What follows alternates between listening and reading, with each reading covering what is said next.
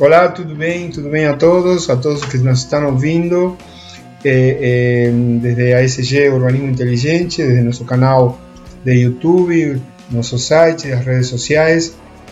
Eh, como sempre falamos, este é um ciclo de entrevistas que, que decidimos lançar junto com, com meu amigo e sócio Márcio, pensando um pouquinho en un nuevo escenario a partir de la pandemia y todas esas situaciones que esta, esta cuestión eh, que estamos viviendo a humanidad entera nos coloca en un grande desafío de cómo eh, será la vida eh, a partir de este momento en términos de comportamientos sociales, en términos de ciudades, de educación y de tantos otros temas de interés que eh, son de, de, provocación para, para toda humanidad. Entonces, en ese sentido, ¿qué que estamos haciendo ya hace eh, casi dos meses?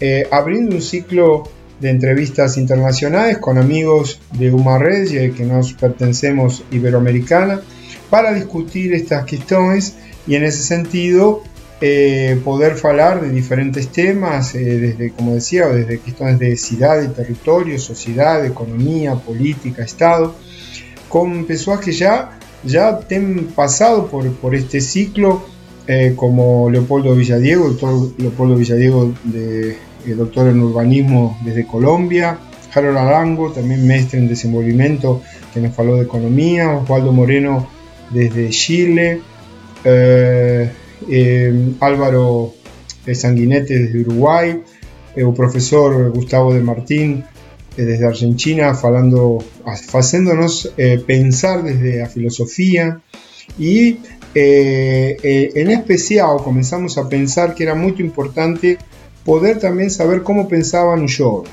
¿sí? porque conversa entre adultos tienen también intereses de adultos. Então era muito importante dizer, bom, como os jovens estão vendo esta situação?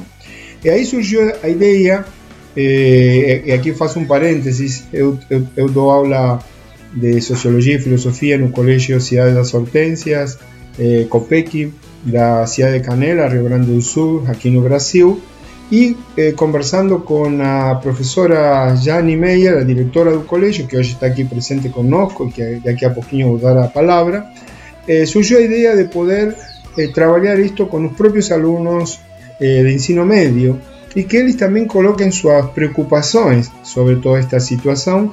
Y a profe como siempre apoyó esta iniciativa abierta a, este tipo de, actividades que son provocadoras más que ayudan también a construir aprendizado y en ese sentido agradezco o apoyo total de, de y también del profesor Casiá y del colegio que siempre está acompañando este tipo de cosas.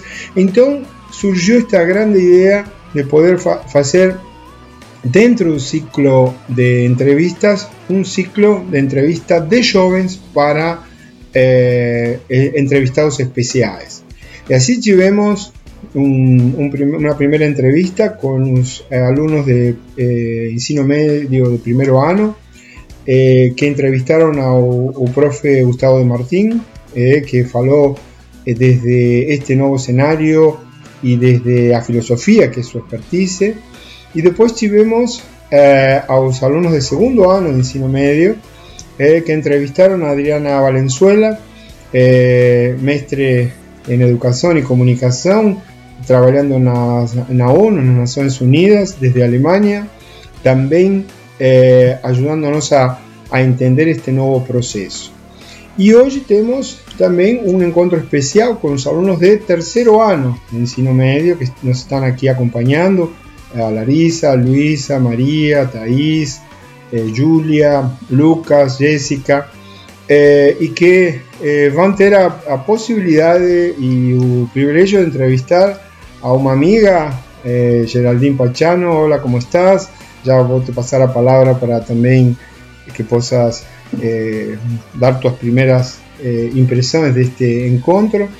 Que eh, Geraldine, licenciada en comunicación, con mucha experiencia en, procesos comunitarios, en comunicación, maestra en desenvolvimiento sustentable, venezolana, mas hoje vive nos Estados Unidos e, e tem uma agência eh, vinculada com eh, a migração de todos os, os eh, latino-americanos que eh, de alguma maneira procuram um lugar eh, melhor para viver eh, nos Estados Unidos. Então, também desde esse lado, desde essa experiência, ela pode nos ajudar a entender e a construir este novo cenário.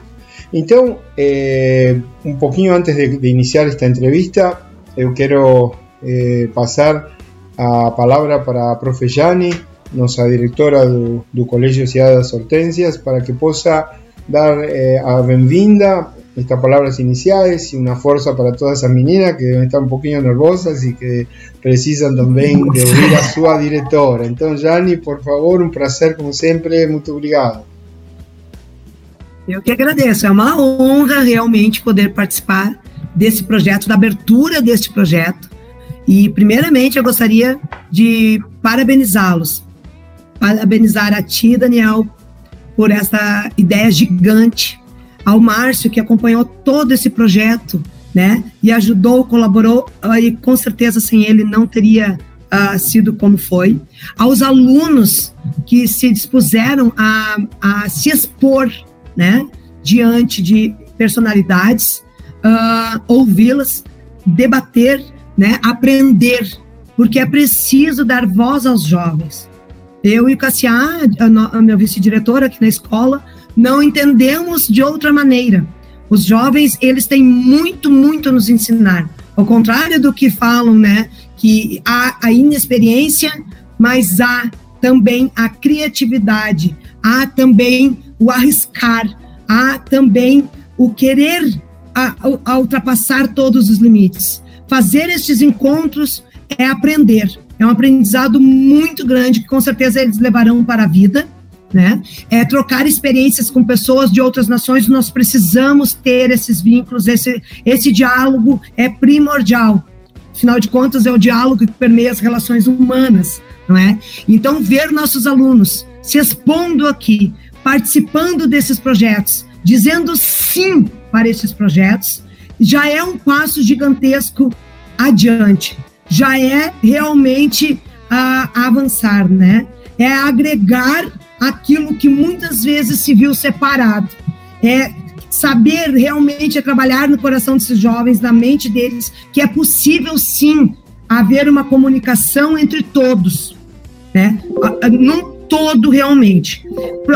Planejar novas ações, analisar, porque hoje muito se fala, né, que ninguém analisa mais, as pessoas não param mais para pensar, é tudo muito com muita impetuosidade, é tudo muito, muito ágil, são muitas informações. E nós estamos vendo aqui um grupo de jovens que eles pararam, pararam para pensar, para analisar, para questionar e para ouvir, especialmente para aprender. E que esse aprendizado, com certeza, eles passarão adiante, servirá de exemplo para muitos outros. Muito obrigada pelo sim de vocês, pessoal do terceiro ano. Muito obrigada por esse projeto. Muito obrigada a Geraldine por aceitar este momento, estar este momento conosco. E realmente é uma honra. Eu tenho uma reunião logo adiante, mas 19 horas. Até lá, vou curtir cada minutinho aqui junto a vocês, uh, de perguntas e respostas e aprender. Porque hoje eu estou aqui como ouvinte e eu vim aprender com vocês terceiro ano. E tenho certeza que sairei daqui com a alma e a mente alimentada de saberes. Muito obrigada por proporcionarem este momento aqui de encontro junto a vocês. Obrigada mesmo. Em nome do Colégio Cidade das Hortênsias, COPEC, o nosso orgulho em estar aqui participando junto a vocês. Que bom. Eh, obrigado, Jane, como sempre, pelo apoio, por estar presente, pelas tuas palavras, pela força.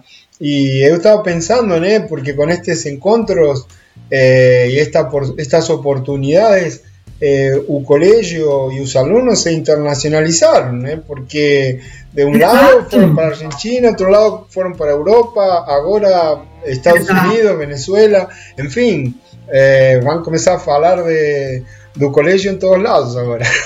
É, mas, querido, eu fico muito orgulhosa de ver os alunos aceitando essas propostas. Né? São jovens pensantes e que têm muito a dizer. Então, eu realmente uh, gostei, gosto demais de ver o que está acontecendo aqui. Que bom, que legal. Sim, na verdade. Obrigada, obrigada Não, obrigado a você. Eh, nós estamos muito felizes porque eles eh, toparam esta ideia, eles, eles aceitaram, era um grande desafio, eh, trabalharam muito para isso. Y, y, hoy también valorizar ese, ese, ese, compromiso de estar aquí. Sabemos que muchos otros también querían estar, mas por una o por otra razón no consiguieron. Então, estes sete alunos que estão. Certamente eles representarão muito bem, né? Certamente, estamos bem representados com eles aqui, com que certeza. bom. Muito bem. Então, antes de iniciar a. Obrigado, Jani. Eh, te, te, sabemos que vas, vas estar aí o tempo que você puder na tua disponibilidade, que tem outros compromissos, mas eh, estamos aqui conectados. Eh, y antes de, de, de, comenzar ya con las entrevistas, Geraldini, también eh, colocarte en esta benvinda y, y, darte oportunidades para que você possa cumprimentar a todo el mundo y cuál es tu apreciación de, este, de esta experiencia, en fin. Esto que estamos conversando ya hace un tempinho contigo, ¿no? Mas ahora ya se está haciendo realidad, entonces escuchamos tus primeras palabras. Bueno, ante todo, Daniel, muchas gracias por la oportunidad. Así como para todos ustedes es un, un, reto estar allí porque veo todas sus caritas así que están ansiosos por preguntar y por conversar. Bueno, para mí también es un reto conversar con ustedes porque pienso que tenemos una gran oportunidad. Tanto ustedes como jóvenes, tanto nosotros, bueno, yo también soy joven desde este lado, de de, como dice la profesora, de preguntarnos y de analizar esta realidad, esta realidad pandémica que definitivamente es un antes y un después. La vida de todos cambió y, ya no hay retorno. Ya la vida es otra, las circunstancias son otras, las realidades son otras y pienso que está la oportunidad de analizar y centrarnos a ver, ok, ahora qué queremos y hasta dónde vamos. Hasta hace algunos siglos atrás ante las pandemias, las pestes y todo lo que, lo que fue aconteciendo este mundo, ellos no tuvieron de alguna manera la oportunidad de sentarse y de analizar lo que estaba pasando y analizar el antes, el presente y el cómo venía después. Nosotros desde la conciencia tenemos esta gran oportunidad de hacerlo, de discutirlo, de ponernos de acuerdo y de alinearnos hacia lograr mejores resultados en base a todos los procesos sociales tanto en la educación, tanto en todo lo que tiene que ver con la comunicación, todos estos procesos globales, todo lo que implica adaptarnos, que si bien es cierto, hay una parte de la sociedad que ya estábamos de alguna manera inmersos dentro de este tema tecnológico, dentro de la educación, dentro de la globalización. Para ustedes hay muchos, muchas cosas que son conocidas, pero ahora cómo vamos a adaptar toda esta realidad tecnológica y, digamos todas estas dinámicas a nuestra vida, porque ya el trabajo, ya muchas cosas se están fusionando y forman parte de los mismos espacios. Entonces, pienso que tenemos una gran oportunidad de reconstruir nuestra historia y de, y de planear eh, un futuro mucho mejor y un futuro más honesto y un futuro más, de alguna manera, verlo desde, desde lo que es la sustentabilidad, que es eh, colocar al hombre desde el ser, ¿no? O sea, Estamos ante una nueva cultura, estamos construyendo una nueva cultura y creo que todos tenemos la responsabilidad y tenemos el deber de hacerlo. Y esta es, esto hace parte de, encontrarnos y de ponernos de acuerdo hacia, hacia dónde queremos ir. Muy bien, obrigado Geraldine. ¿Se está entendiendo bien o español de ella? ¿Está todo cierto, meninas? ¿Sí? Aquí, além disso, estamos estamos eh, testando o español de vocês, a ver si están entendiendo muy bien. Porque Geraldine ela tem também eh, espanhol, inglés en el colegio, entonces eh, colegio muy completo y, en ese sentido es una oportunidad para, para poder eh, testar el español. Eh, te quería hacer una, solo una pregunta antes de, de lanzar, que você possa contar un poquito tu ida a los Estados Unidos, ¿sí? Sabemos que Geraldine es venezolana, mas ya mora un, tiempo en Estados Unidos, entonces que puedas hacer una breve curtinha introducción en ese sentido. ¿Puede ser? Ok, perfecto. Bueno, sí, como dice Daniel, yo soy venezolana, orgullosamente venezolana y bajo las circunstancias en las que desde hace aproximadamente 20 años, 10 años se vienen gestando en Venezuela, eh, circunstancias políticas, circunstancias económicas, que creo que nadie es ajeno, o digamos que en Latinoamérica no somos ajenos a esa realidad. Eh, a partir de todas esas circunstancias, así como millones de personas en algún momento se vieron en la obligación de emigrar, bueno, yo también me vi en esa, en esas circunstancias. Y eh, ante la realidad que estaba sucediendo, bueno, la mejor opción para mí en ese momento fue acá a Estados Unidos. Em, bajo todo el proceso que, bueno, las personas que emigramos es un proceso como tal, eh, me encontré con esta nueva realidad, la cual era ajena, porque nunca había emigrado, no, no tenía, digamos, que de cerca esa situación, y al encontrarme de frente, pude observarla, pude analizarla porque me estaba sucediendo a mí por igual. Entonces, em, di un vuelco a mi vida, ¿ok? Porque soy comunicadora, y bueno, vengo trabajando otro, venía trabajando con otros procesos en Venezuela, sin embargo, toda esa experiencia me sirvió para, bueno, ahora estar ante una nueva realidad y es em, ayudar, apoyar eh, a todos aquellos, este, a todas aquellas personas que migran a Estados Unidos, a orientarlos en todo lo que tiene que ver con los trámites migratorios, orientarlos en lo que tiene que ver con, todo el tema cultural. Eh, básicamente, eh, me puse en el lugar de todos y encontré una serie de debilidades en mi camino, una serie de circunstancias, ¿ok? En la cual uno se va enfrentando porque llegas a un lugar nuevo, con unas reglas nuevas, con unas realidades culturales nuevas, entonces eso, tiene, eso produce muchos choques. Y si no eres consciente de esos choques, obviamente se te va a hacer el camino más difícil y más duro. Entonces la idea no era, la idea es esa, estar eh, a disposición de todas esas personas, ya los que en todo caso vienen o los que ya están, ayudarlos a entender un poco la, la situación de este país, las reglas de este país, el sistema económico del país, cómo funciona, cómo, eh, em, cómo el hecho de, tener eh, ser residente de este país te va a dar todos los beneficios que eso merita, toda la responsabilidad también que eso merita. Entonces la idea es esa, ayudarlos, guiarlos y orientarlos en ese proceso en el cual yo misma descubrí. Es, lo, es como que lo bonito de todo, ¿no? Que, que en el mismo proceso de, de, de, caminar tú vas descubriendo muchas realidades que, en el cual tú puedes evidentemente ser y apoyar. Y, y encontré mi camino en ese sentido y bueno, aquí estoy de este otro lado, dando mi apoio a Latinoamérica de este lado. Muito bem, obrigado eh, Geraldine. Já seguramente com as perguntas que as meninas vão te fazer, terás oportunidade de comentarnos mais um pouco.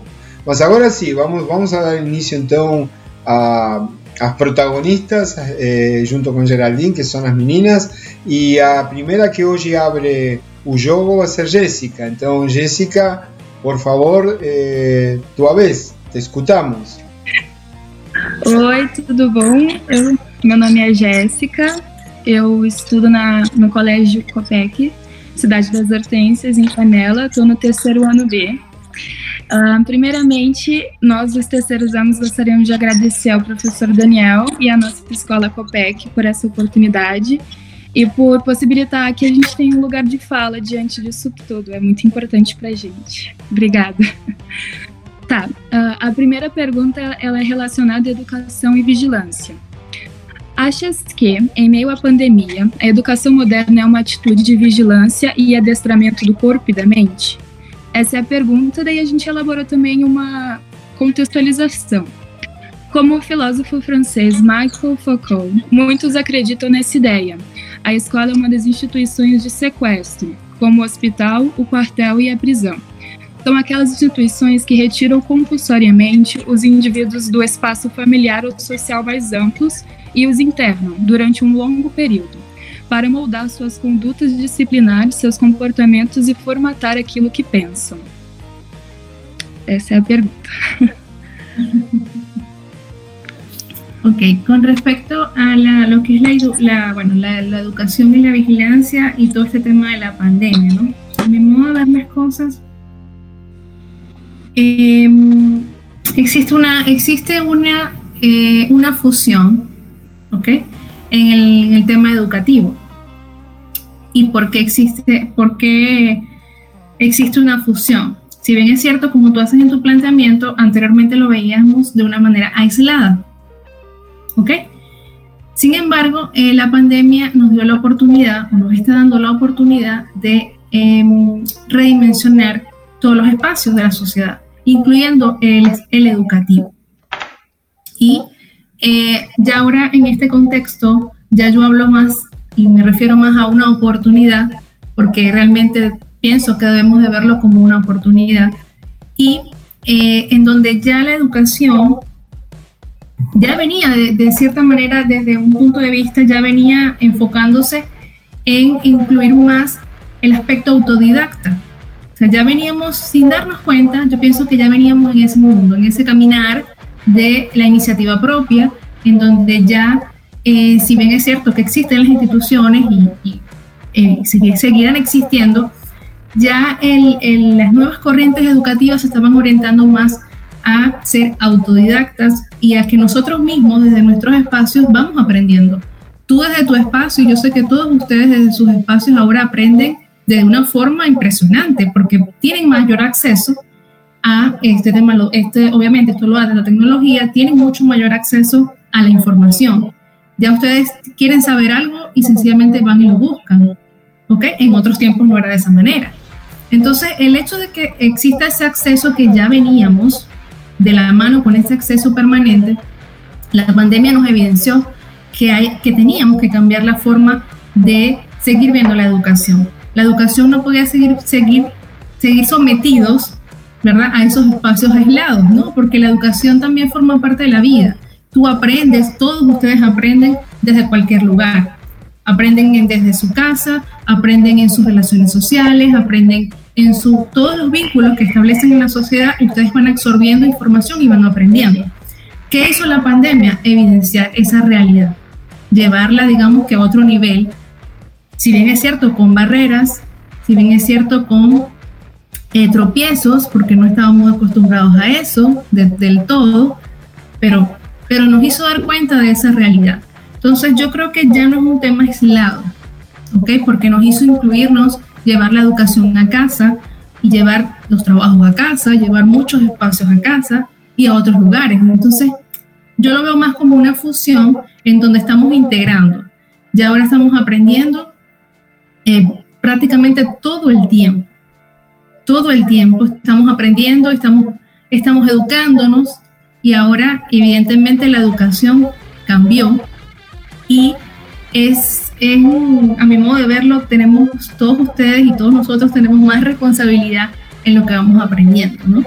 Y la educación nos va a dar, nos va a dar esa vía, nos va a dar esa señal como siempre nos va a llevar, pero ya queda de nuestra parte absorber toda la, todo, toda la información que vamos obteniendo. Ok, Jessica, obrigado Geraldini. Jessica, você tem mais outra pergunta aí? Tenho. Essa é mais sobre conhecimento e isolamento. O isolamento durante a quarentena devido ao coronavírus pode aumentar algum tipo de conhecimento? Contextualizando, o isolamento preserva o autoconhecimento, como ser, como ser em um todo. Entretanto, por um outro lado, pode desencadear síndromes e fobias em meio ao convívio social, mas, em minha opinião, pode trazer benevolências ainda maiores assim como vasto conhecimento e experiência. O dilema seria: o novo cenário provocará mais trabalho individual ou coletivo? Ok, tomando en consideración lo que, lo que, venía, lo que les venía respondiendo eh, sobre ese, ese sentido autodidacta, okay, eh, vale bien este, tu pregunta sobre lo que es el, auto, el autoconocimiento. Evidentemente, eh, esta, el proceso que vivimos, que seguimos viviendo con este tema de la pandemia, nos llevó a obtener más información, porque nos expuso, estábamos en casa, estábamos, en, estamos digamos que en un espacio en donde podíamos obtener información, en donde podíamos eh, nutrirnos y obtener otros conocimientos. Yo lo veo desde, una, desde este enfoque, ¿no? Hay dos vías, siempre hay, pienso que pueden haber varias vías de, encontrarnos con todo esto. Uno, por una parte, es la, la reinvención. Siento que el hecho de estar, de, encontrarnos en casa y de encontrarnos aislados, nos dio, por un lado, la oportunidad de reinventarnos y decir, bueno, estoy en casa, eh, quiero aprender sobre cualquier actividad, sobre cualquier iniciativa, quedó, quedó a decisión de cada uno. Y por otro lado, bueno, estuvo el grupo que, que también es inevitable, o está el grupo que es inevitable, que bueno, que se sienta, que siente que no, que no se puede reinventar, que siente rechazo, que siente barrera hacia estos cambios o hacia esta realidad. ¿Por qué? Porque bueno, nos, nos detuvieron, o nos detuvimos del automático que llevábamos cada uno en su, en su vida, ¿no? Entonces, este hecho Obviamente uno lo tomaron para reinventarse, obtener conocimiento, fortalecer el autoconocimiento, que siento que es uno de los valores principales hacia donde va esta nueva cultura en construcción. Y están los que no, los que, bueno, eh, lamentablemente decidieron aislarse desde un punto de vista eh, que los perjudica, porque entonces empezaron a florecer los trastornos, empezaron a florecer una serie de circunstancias de afectaciones mentales eh, bastante delicadas y bueno, eh, esto ha sido una de las consecuencias que ha traído este tema de la pandemia. Sin embargo, queda de parte de cada uno tomar la decisión de, bueno, reinventarse, obtener los conocimientos y por otro lado, eh, agotar la otra, la otra vía. Evidentemente, este autoconocimiento nos, autoconocimiento nos da un nuevo escenario, un nuevo escenario, una nueva forma de decidir cómo vamos a construir. Yo siento que eh, siempre la construcción será individual y luego colectiva y siento que a pesar de las circunstancias de aislamiento y de todo, em, eh, de igual manera el fortalecimiento colectivo ha, ha, surgido. Ha surgido porque se han incrementado muchas reuniones como las que estamos teniendo en este momento, que evidentemente hace parte del crecimiento colectivo y de, de sentarnos a analizar este nuevo escenario. Entonces, el autoconocimiento, siento que sí, sí se fortaleció y de aquí en adelante queda de parte de cada uno ver qué vía va a tomar y de qué forma lo va a fortalecer. Pero siento que es un paso hacia adelante y un beneficio que nos ha dejado este proceso.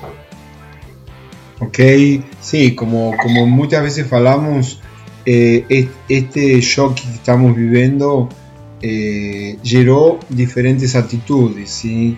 Eh, algunos que se resisten a, a mudanza porque eh, mudar o estado de conforto no es fácil. Otros que se congelaron porque no comprenden lo que está aconteciendo. Y otros, como bien você falou, Geraldini, que ya están comenzando a pensar en esa reinvención. ¿sí? Eh, este es un grande desafío, es una grande oportunidad y, y sin duda todo que tiene que ver con educación eh, motiva esta situación. Como estamos hablando de educación, y sé que a profe Jani daqui a pouquinho vai ter que ir embora, eh, eu não sei se já você quer fazer algum comentário sobre esta primeira parte de que está vinculada com a educação. Aí, Esqueci. Aí. Fiquei, atenta, fiquei atenta às palavras, né? Tentando assimilar realmente uh, tudo que estava sendo colocado aqui. Uh, a pergunta da Jéssica, assim, as perguntas até agora eu achei, elas são primorosas. Elas tocam bem, né, no, no cerne, no centro mesmo de tudo que está acontecendo. E como diz a Geraldine mesmo, é, é um momento de aprendizado, mas nem todo mundo aprende igual. Né? Então, assim, ó, como está feito sendo feito esse aproveitamento vai depender de cada indivíduo, de, da maneira com que ele está percebendo essa pandemia, de, da maneira com que ele está percebendo essas transformações e de que maneira que ele está se inserindo desses processos, dentro desses processos, né? Se acomodando, proporcionando mudanças, buscando mudanças, sendo um ponto de transformação, ou se acomodando dentro de um espaço, né? Se, se, se excluindo desses, desses aprenderes que estão sendo sim possibilitados, porque é um momento de nós uh, revermos muitas situações, desacomodarmos, né? porque o conhecimento ele está sempre aí. Né? É, como diz a, a Geraldine, é, nós podemos aprender sempre de qualquer lugar, de qualquer espaço e de qualquer maneira. Mas nós temos que estar abertos a esse, a esse novo aprender, esse novo jeito, né? E pós-pandemia, acho que traz transformações consideráveis, sim, né? De mudanças, porque o próprio ser humano, uh, eu vejo, ele não estava habituado a conviver com si mesmo. Ele não estava habituado a estudar sozinho, a depender dele mesmo a se proporcionar saberes, sem depender do outro. E ele precisou, né, assim, usar dessa independência, dessa autonomia, né, e se mostrar capaz. Então, eu, eu vejo que não tem como sair dessa pandemia, assim, esse pós-pandemia, sem uma transformação visível. Não, não, é, esse é o, é o, meu ver, né? Eu, eu vejo assim, ó, cada um está procurando se adaptar ao que está sendo oferecido, se moldar ao que está sendo oferecido, especialmente, vamos dizer, dentro da área da educação. Um grande desafio a todos. Primeiramente, uma rotina, né? Sair da rotina e enfrentar uma outra rotina, uma rotina desconhecida. Né? Íamos para a escola, tínhamos aquele ambiente determinado, seguíamos com nós, nós uh, sabíamos como ia acontecer. De repente, do nada, nós não sabíamos mais como acontecer. Nós tínhamos que continuar aprendendo, né? E, e, e nos adaptar a esse novo nosso jeito de aprender. E eu vejo que esse momento, esse encontro, é uma nova forma de aprender. É uma nova forma de aprender, né? E eu, esses alunos que aqui estão se mostraram prontos e abertos a este novo, no, novo jeito de aprender, nesse novo perfil. Um, estou gostando bastante. Muito bem, obrigado. Eh, como, como bem você falou, Jani, está, está fazendo eco. É, é, é, desse jeito, né? Ou seja, todas estas oportunidades realmente são grandes formas de comprovar um aprendizado desde outro lado. Então, eh, nesse sentido, e como sei que Luisa de aqui a pouquinho tem que que ir embora, eh, te abrimos a oportunidade para que você possa fazer suas perguntas. Oi, tudo bem? Eu sou a Luísa, sou do terceiro A, é de outra turma da Jéssica. E a minha pergunta tem mais a ver com a política e com economia, não é tanto sobre educação igual ela. Todos, vou começar a ler. Todos os países do mundo, em consequência da pandemia, estão entrando em crise econômica e ainda tendo dificuldades em áreas sociais principalmente aqueles em que o governo adere ao neoliberalismo. Porém, muitos especialistas afirmam, entre eles está o filósofo Byung-Han, que haverá em breve um deslocamento do poder geopolítico do Ocidente para o Oriente, tendo em vista que os países orientais estão, no geral, lidando de uma maneira mais efetiva e controlada diante da crise. A China, por exemplo, de, será um dos únicos ou único país que não terá um crescimento econômico negativo esse ano, ficando entre 0% e 2%. Isso se dá devido à forte presença do Estado. Com isso em mente, é realmente possível que após a pandemia o centro econômico mundial saia do Ocidente e se instale no Oriente? Hola Luisa. Bueno, viendo la, las cosas desde ese enfoque, lo que tiene que ver con la parte de política, economía y las crisis, es importante reconocer que las crisis no suceden de un día para otro. en, específicamente en todos estos acontecimientos que ha desarrollado la pandemia, a mi modo de verlo, han sido como los detonantes que han desarrollado o van a desarrollar esta crisis. Ya hay situaciones que estaban por debajo de la mesa que venían sucediendo a nivel mundial. Eh, y esta pandemia lo que hizo fue, bueno, evidenció una vez más las situaciones que estaban pasando en todos los países y sumado a todo el, el, tema económico, todo lo que tiene que ver con el desempleo, eh, la paralización de las actividades de exportación, de importación, todos esos problemas, todas esas situaciones que empezaron a suscitarse, evidentemente levantó aún más la crisis, ¿no? Siento que la crisis apenas está comenzando, o la crisis ya comenzó y vamos en desarrollo de todo eso, porque hay muchas circunstancias encuentros, guerras, situaciones, desencuentros.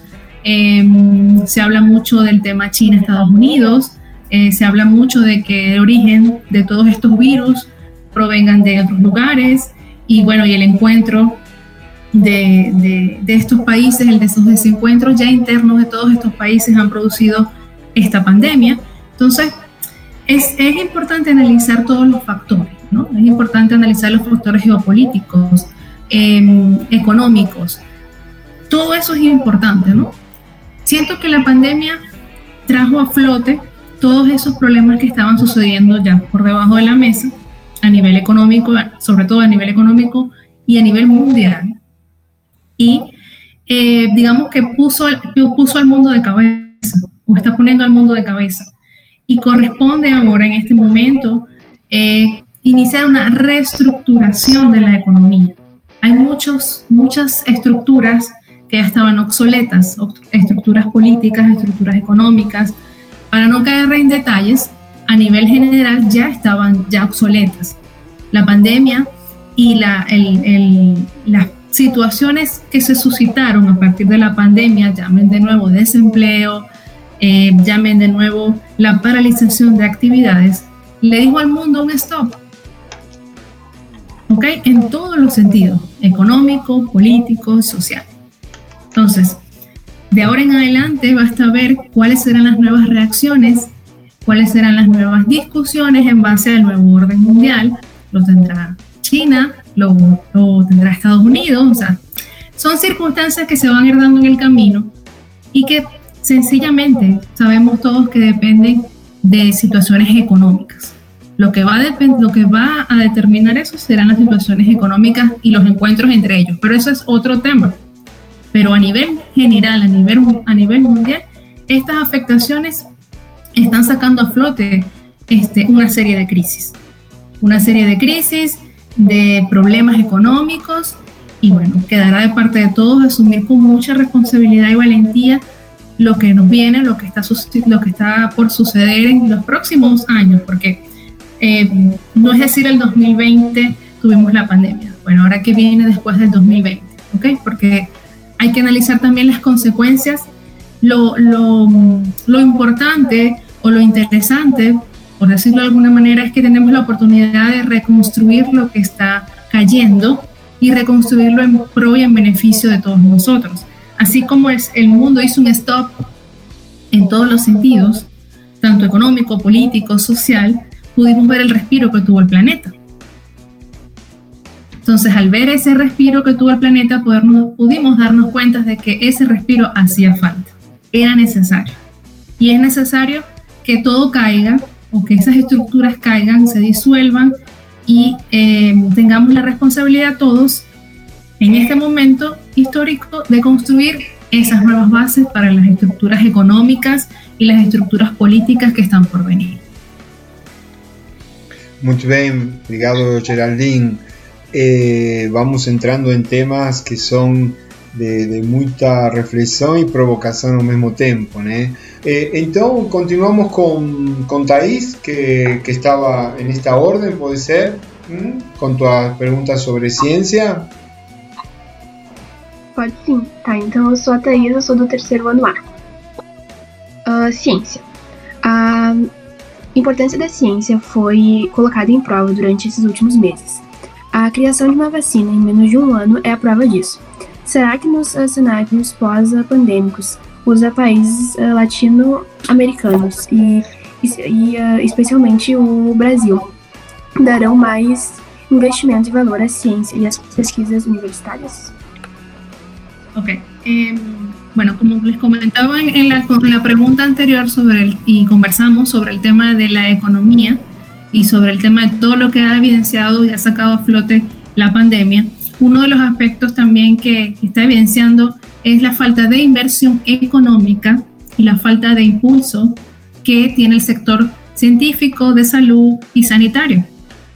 ¿Por qué? Porque nos colocó frente a una situación que lamentablemente no supimos enfrentar. Entonces, es importante eh, invertir en turismo, es, es importante invertir, invertir, en muchas áreas sociales, es importante. Nadie le, está, nadie le está restando la importancia a ello. Sin embargo, ante la pandemia nos vimos ante la vulnerabilidad de que los, en los sectores en donde se genera mayor inversión estaban paralizados. El mayor sector, el, digamos que el sector que, neces, que el, sector más importante que necesitaba la pandemia era el sector salud.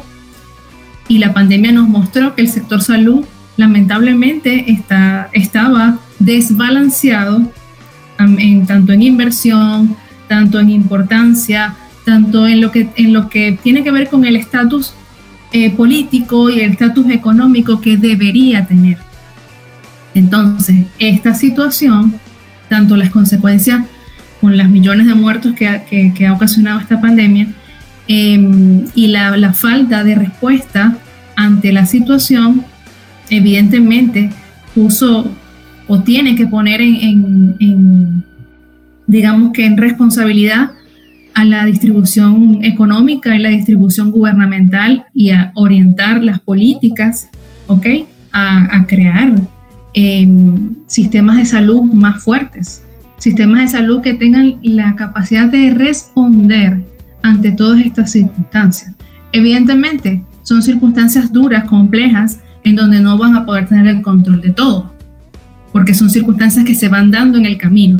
Sin embargo, esto nos hizo mirarnos y decir, ok, hay que atender la parte de salud, hay que atender esta, esta la responsabilidad con el, con el ser, porque realmente nos dejó prácticamente en, en evidencia que todo es importante, pero la salud es más importante, porque si no tenemos salud y no atendemos la salud, no podemos vivir.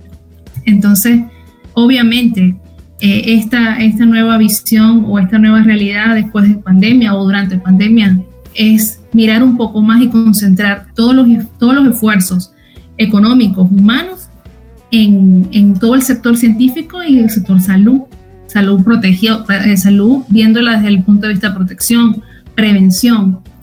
Es, es, es, una, es urgente, para el mundo es urgente. Ok, Thaís, você tem outra, uma pergunta da Fernanda, então, para fazer agora? Isso. É sobre egoísmo e solidariedade. Atualmente, a maioria das pessoas estão se ajudando e tendo empatia com o próximo nesse momento delicado, ajudando com comida, roupas, porém há uma grande parcela da sociedade que está sendo egoísta não respeitando as normas e não se importando com o próximo. No cenário uh, pós-pandêmico, qual é, qual é a tua visão sobre as relações? O, o egoísmo, como disse Ram, ou a solidariedade, como disse Zizek? Aí a gente contextualizou também. Por exemplo, sempre, que, sempre houve rivalidade entre os uh, países por poder. Estamos vivendo em uma terceira guerra, mas contra um inimigo invisível. Porém, diferentemente das outras guerras, uh, não há uma luta, mas sim uma briga por uma cura. Será que após a descoberta da vacina e o fim da pandemia, a rivalidade irá diminuir e os países continuarão unidos? Ok. como conversamos hace un ratito, eh, en donde decíamos, bueno, hay unas personas que decidieron eh, reinventarse durante esta pandemia y otras que sencillamente tomaron la decisión de no hacerlo. Igual siento que pasa con las personas que, que no quieren eh, respetar, adaptarse a las nuevas normas y, respetar esos espacios. Siento que, que, formo parte del grupo que rechaza que rechaza los nuevos cambios, que rechaza las nuevas realidades y que sencillamente em, tienen, colocan sus barreras porque se resisten a ese cambio o a esa zona de confort o a ese, a, ese nuevo ajuste que requiere la humanidad. Eso es normal, eso es normal, en todos los procesos de cambio los vamos a conseguir. Sin embargo, se convierten en, em, en agentes que son peligrosos porque em, no sabemos quiénes de esas personas tienen el virus, entonces, bueno, toman unas actitudes un poco rebeldes en donde yo, bueno, no me cuido, no me coloco la mascarilla, eh, me expongo, genero situaciones en donde puedo, pues, se puede difundir el virus. Entonces, bueno, es preocupante. Sin embargo, ante esas, ante esas personas que sí que van a existir en todos los procesos de cambio, eh, siento que es, que es importante colocarle reglas y bueno, ya cada, cada espacio se encargará de colocar las reglas a, los grupos que no, em, que no, sencillamente que no respeten y que no formen parte de, de, todo, esta, de todo este cambio que requiere, que requiere la humanidad, ¿no? En lo que me comenta sobre, lo que me pregunta sobre el tema de las curas, ¿no? Sobre la vacuna, sobre que Rusia sacó una vacuna, Estados Unidos sacó otra vacuna, China sacó otra vacuna y tal, y bueno, a la hora de la verdad, estamos hablando de, de, poder. O sea, al mismo, en este momento se, se, traslada al tema salud, pero igual ellos están disputando el poder. Igual ellos quieren sentarse, enfrentarse desde esta forma. Desde, desde lo que tiene que ver con la creación o no de una vacuna, quién la pone primero, cuál vacuna funciona, cuál vacuna tiene los, tiene los menores efectos secundarios en las personas. O sea, es una, sigue siendo una guerra. ¿ok? Solo que ahora las guerras se están orientando más al tema em, viral, al tema de virus, al tema de este tipo de circunstancias que son, que son las, digamos que las nuevas guerras, ¿no? Y em, es importante hacer una aclaratoria, ¿no? O, o, repensarlo desde este punto de vista en lo que tiene que ver con los cambios y en lo que tiene que ver con el tema de las guerras o lo que tiene que ver con enfrentamientos. Hace ya prácticamente más de 20 años, ustedes recuerdan lo que sucedió con las Torres Gemelas, acá en Estados Unidos, en Nueva York. ¿Qué sucedió? Evidentemente eso hacía parte de una guerra entre Estados Unidos y el Oriente Medio. Eh, en esa oportunidad se tomaron muchas medidas de seguridad en los aeropuertos, medidas extremas, medidas tanto de escáner, medidas en lo que tiene que ver con las entrevistas, con las personas, una serie de medidas detalladas y exhaustivas. Eso fue en esa época. Hoy, más de 20 años después, eso se mantiene.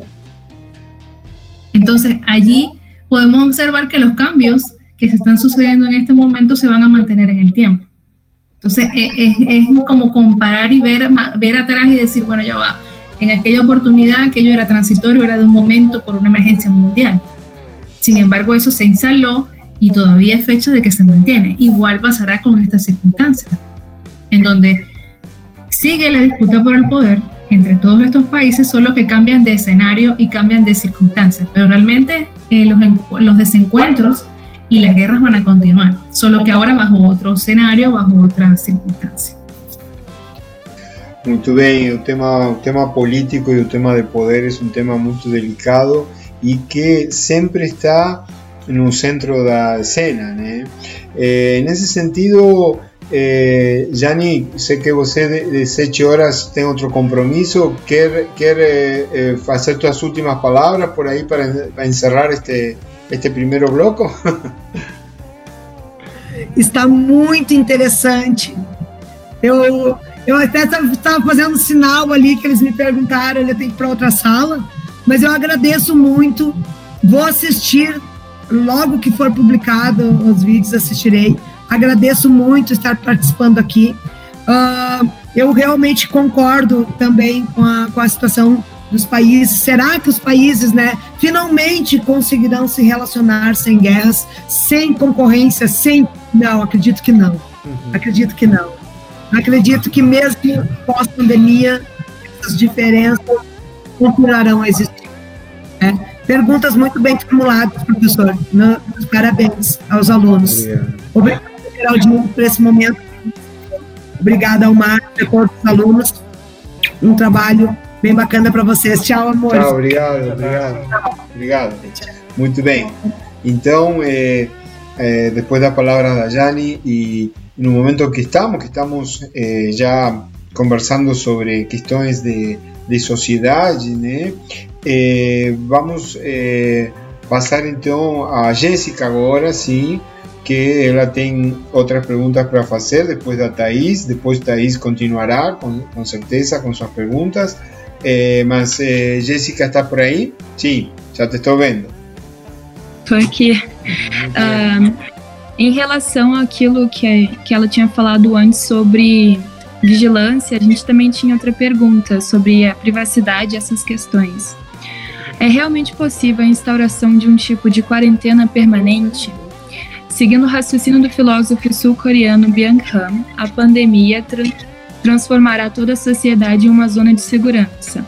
Uma quarentena permanente em que todos serão tratados como portadores em potencial. Isso seria realmente uma nova realidade? Surgirá um novo tipo de organização social em cima dessa questão? E a gente pegou um exemplo da China, que com seu sistema de vigilância de alta tecnologia teve sucesso no combate do vírus. Seria essa uma opção a ser adotada por outros países ou só uma mercadoria internacional? Uh, isso seria aceito em países ocidentais, cujos cidadãos prezam mais pela privacidade ou não? Ok. Eh, evidentemente, la medida de la cuarentena el hecho de que todos los países se en pro de, decirle a todos sus habitantes, mira, vamos a guardarnos durante este tiempo, durante estos días, para poder protegernos y poder evitar el contagio.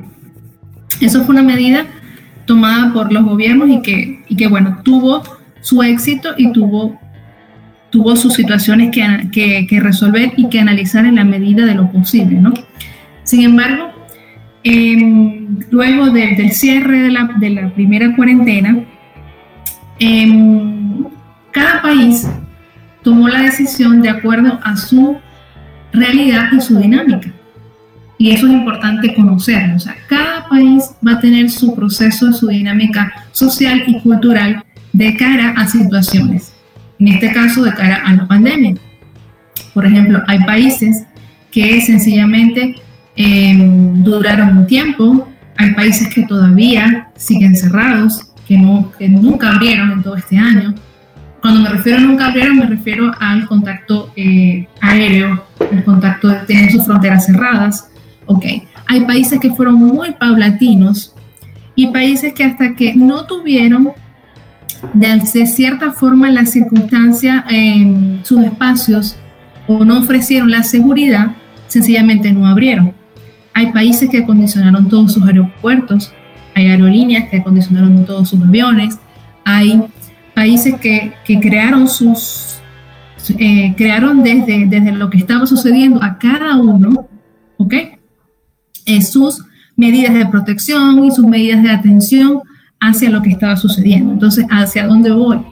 No considero que será una cuarentena igual para todos, ¿no? siento que en el camino nos, estamos construyendo nuevas circunstancias, nuevas formas de, de, vincularnos, de, nuevas formas de educarnos, de trabajar, de salir, de vivir.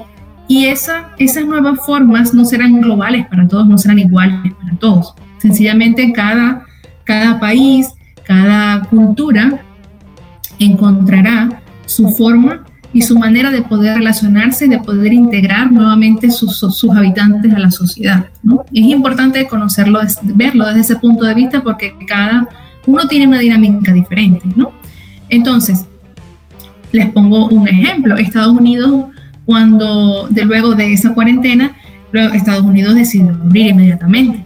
Entonces, ¿por qué? Porque necesitaba eh, retomar una serie de actividades económicas y productivas necesarias para el país mientras que otros países no. Entonces, todo va a depender de, ahora en adelante de las demandas y de lo que ese país considere con respecto a sus ciudadanos y con respecto a todo lo que tiene que ver con el empleo, con la producción, con toda esa reinvención que viene, cada país encontrará la vía como para eso. Obviamente, en medio de todo esto, también saldrán circunstancias eh, comerciales como lo que está sucediendo en China, ¿okay? en donde bueno, ya, ya tienen ese, ese, esos sistemas adaptados y bueno, ¿quién quita que todos esos sistemas igual, de igual forma eh, los pueden vender en otros países y bueno, será un negocio. A partir de la pandemia saldrán múltiples negocios de muchas cosas, las ventas de mascarillas, ¿no? Como, como, podrán, como podamos ver, ¿no? Antes, antes la mascarilla solo la utilizaban los que la necesitaban, los médicos, las enfermeras, Em, personas con contactos químicos, con unas ciertas, ciertas particularidades, ahora todos tenemos una mascarilla en casa, ¿no? Entonces los productores de mascarilla evidentemente tienen una, una buena oportunidad de negocio. Así sucede con todos los, los, artículos de limpieza, con, eh, con el antibacterial, con todo lo que nos ayuda a desinfectar los espacios. De igual forma, son oportunidades de negocio para las personas, ¿no? Para las personas, para las empresas. Entonces, de cara a todo esto, el comercio siempre se va a mantener hasta en, hasta en momentos de pandemia y la innovación hace parte de todo eso. Entonces, es, es un, un, un punto importante incluir, ¿no? Porque, bueno, en estos momentos, gracias a la innovación, cosa que no se tuvo hace muchísimo, hace tiempo atrás en otras circunstancias pandémicas y de, pestes y de gripes y todo lo demás, bueno, hoy contamos con la innovación y contamos con este, ciertas, eh, ciertas eh, aparatos y ciertos eh, programas que nos permiten, mira, medir la temperatura de las personas cuando pasan por un espacio. Eso te, te, dice cuántas personas hay en ese lugar. O sea, nos hemos ido adaptando y la innovación ha sido parte de eso. Y es, importante considerarla y darle su reconocimiento, porque a medida, sí, la, la, pandemia ha sido algo duro, algo fuerte, pero gracias a la innovación hemos tenido la capacidad de responder ante todo eso, más allá del comercio o no, ¿no? Pero siempre, siempre el comercio va a estar presente y, y hace parte de la sociedad. Ok, Gerardine, obrigado. Eh, só para vocês eh, eh, lembrar que estamos tratando temas que están vinculados, por un lado, con un bloco de ciencia y técnica, que fueron las primeras preguntas, este segundo bloco que estaba vinculado con comportamientos sociales, y hicimos un pulo porque Luisa tenía que ir embora y, ahí entraron algunas preguntas de política, más este tipo de preguntas de política, economía, Estado serán los del tercero bloco que de aquí a poco ya vamos a pasar.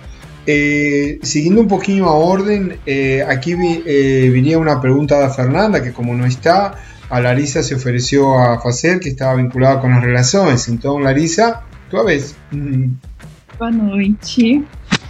Uh, tá, a pergunta é a seguinte: antes da pandemia não havia medo de chegar perto dos outros ou de se emprestar em objetos. Porém, agora, mesmo que essa pandemia passe, sempre haverá um receio de se aproximar de alguém novamente. O hábito de passar álcool gel e lavar as mãos faz parte da rotina da população.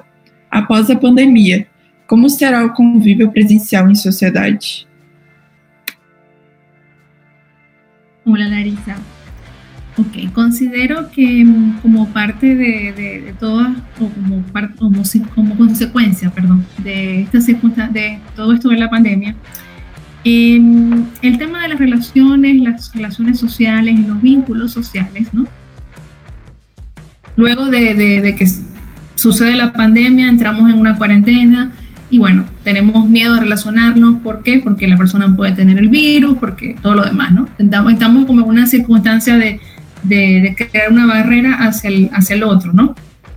Sin embargo, siento que, que es importante eh, considerar y, yo creo que ustedes estarán de, eh, conscientes de ello, de que ya existía de cierta forma eh, ciertas barreras a relacionarnos. ¿Por qué? Porque ahora tenemos estos equipos con los cuales nos relacionamos, conversamos, ya, ya digamos que esto fue un ensayo, ya nosotros veníamos ya en este aspecto bastante avanzados y, y digamos que prácticamente dependemos de estos equipos, de este equipo y ya sea parte de esas barreras, ¿no?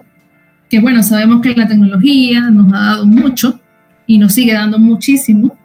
Sin embargo, hay, a partir de la tecnología muchas cosas se han desligado, ¿no? Muchas relaciones em, sociales ya no se hacían de la misma manera. Y la, la pandemia, sencillamente, ya, ya es una realidad. Nos llevó de un ensayo que teníamos a una realidad. Entonces, ¿hasta qué punto, y sería una cuestión de analizar, hasta qué punto eh, nosotros como seres humanos vamos a permitir, más allá del virus o más allá de la tecnología, que sencillamente la, mm, dejemos de vincularnos. O cómo vamos a vincularnos de ahora en adelante. ¿Por qué? Porque es importante considerar lo humano. Lo humano no se puede hacer a un lado. Entonces tenemos esos elementos, tenemos lo humano, que, no, que es el contacto humano, que es importante, por otra parte, tenemos la, eh, la, tecnología, que también es importante, y por otro lado, todos estos factores como la pandemia, que sencillamente están dentro de, dentro de ambos y nos hacen como encontrarnos en una circunstancia de qué hacemos o qué hacemos de ahora en adelante. ¿Ok? Entonces, yo creo que debemos, por un lado, empezar a construir nuestras nuevas realidades, así como hablaba hace ratito sobre el tema cultural y la respuesta de cada país ante la cuarentena, igual, igual la parte de, relaciones, de empatía, de contacto, todo, es, todo eso va a responder en parte al proceso cultural en el cual, al cual pertenezcamos. Y en base a ese proceso cultural o esas prácticas o esos hábitos culturales, reconstruir los nuevos. Y les pongo un ejemplo. No es lo mismo em, en las relaciones, la vinculación y la empatía de los latinoamericanos o de los norteamericanos. Nosotros, los latinoamericanos, somos más cercanos en, temas de, emotividad, ¿ok? Somos más cercanos, sentimos que necesitamos esta cercanía, ¿no? Mientras que los norteamericanos son, son más, no son tan cercanos, por no decir que son apáticos, no son tan cercanos. Entonces, cada uno construirá su nueva manera de relacionarse a partir de la que ya tenía tomará como referencia esa circunstancia, vivirá el presente, analizará el presente y decidirá a partir de esos dos escenarios cómo va a relacionarse a futuro. ¿Por qué? Porque no podemos todos relacionarnos de la misma manera y vincularnos todos de la misma manera, porque cada uno responde primero a una realidad individual, segundo a una realidad cultural. Entonces, queda de parte de cada uno y de parte de todos al mismo tiempo construir esa nueva realidad hacia donde vamos, que va a ser distinta desde todo punto de vista, desde todo país o desde toda cultura va a ser distinta. Entonces, siento que estamos en construcción y todos tenemos la responsabilidad de hacerlo de esa forma. Muy bien, Geraldini, obrigado. Eh, seguimos en este en esta línea, siempre falando para vocês, meninos y meninas, que si quieren hacer una repregunta, alguna cosa que ustedes quieran eh, voltar a, colocar para Geraldini porque ficaron en duda, pueden hacer, ¿sí? no se limiten exclusivamente a, a preguntas feitas, sino también en cuanto a respuesta pueden enriquecer con alguna otra pregunta. Eh, en ese sentido, vamos a pasar entonces eh, a vez a María, que ela tem uma pergunta aqui sobre a confiança. Então, Maria, tua vez. Oi, tudo bom? Eu sou a Maria, sou do terceiro ano lá também. E é seguindo essa linha de toda a relação, a minha parte mais em relação à confiança, porque com toda a influência da pandemia, Uh, como está sendo então a transformação nas atitudes particulares, nas relações interpessoais e comportamentais na sociedade? No caso, uh, tá tudo muito diferente. Existe sempre um pé atrás ao criar alguma relação, a criar um laço. E a grande dificu dificuldade em três pontos muito, muito importantes, que seria a confiança, a segurança e as relações interpessoais. Então, a pergunta é realmente como está sendo toda essa transformação nas atitudes, da maneira que a gente age com as outras pessoas, tanto nas relações interpessoais e comportamentais em toda a sociedade. Como comentaba hace un rato, eh, esta, esta situación pandemia nos está llevando a una transformación a una transformación tanto personal, individual, como una transformación global. Y en este sentido, la confianza y la seguridad son dos aspectos que igual em, no serán iguales para todos y que de alguna manera dependerán siempre desde cada, desde cada espacio cultural, desde cada lugar, desde cada dinámica o desde cada hábito cultural. Entonces, em, la transformación implica reconstruir, reconstruir desde cada espacio em, y desde cada necesidad, como hablábamos hace un rato, cada país tiene sus necesidades en relación a lo económico, en relación a lo social, en relación a lo cultural. Y de acorde a esas circunstancias responderán los ciudadanos. Entonces, al considerar que cada, cada ciudadano okay, depende de un contexto cultural diferente, en esa medida es que debe hacerse la reconstrucción de todos estos hábitos de confianza y de seguridad. Por ejemplo, en muchas culturas, eh, como parte de su dinámica social, eh, realiza, realizaban muchos rituales grupales. Los hindúes, en misma Latinoamérica, hay muchos grupos sociales que, que por, por, un tema de, dinámica social o de, hábitos las realizaban. Después de la pandemia o en, este año no lo pudieron realizar. Por ponerles un ejemplo. Entonces, ¿qué va a pasar?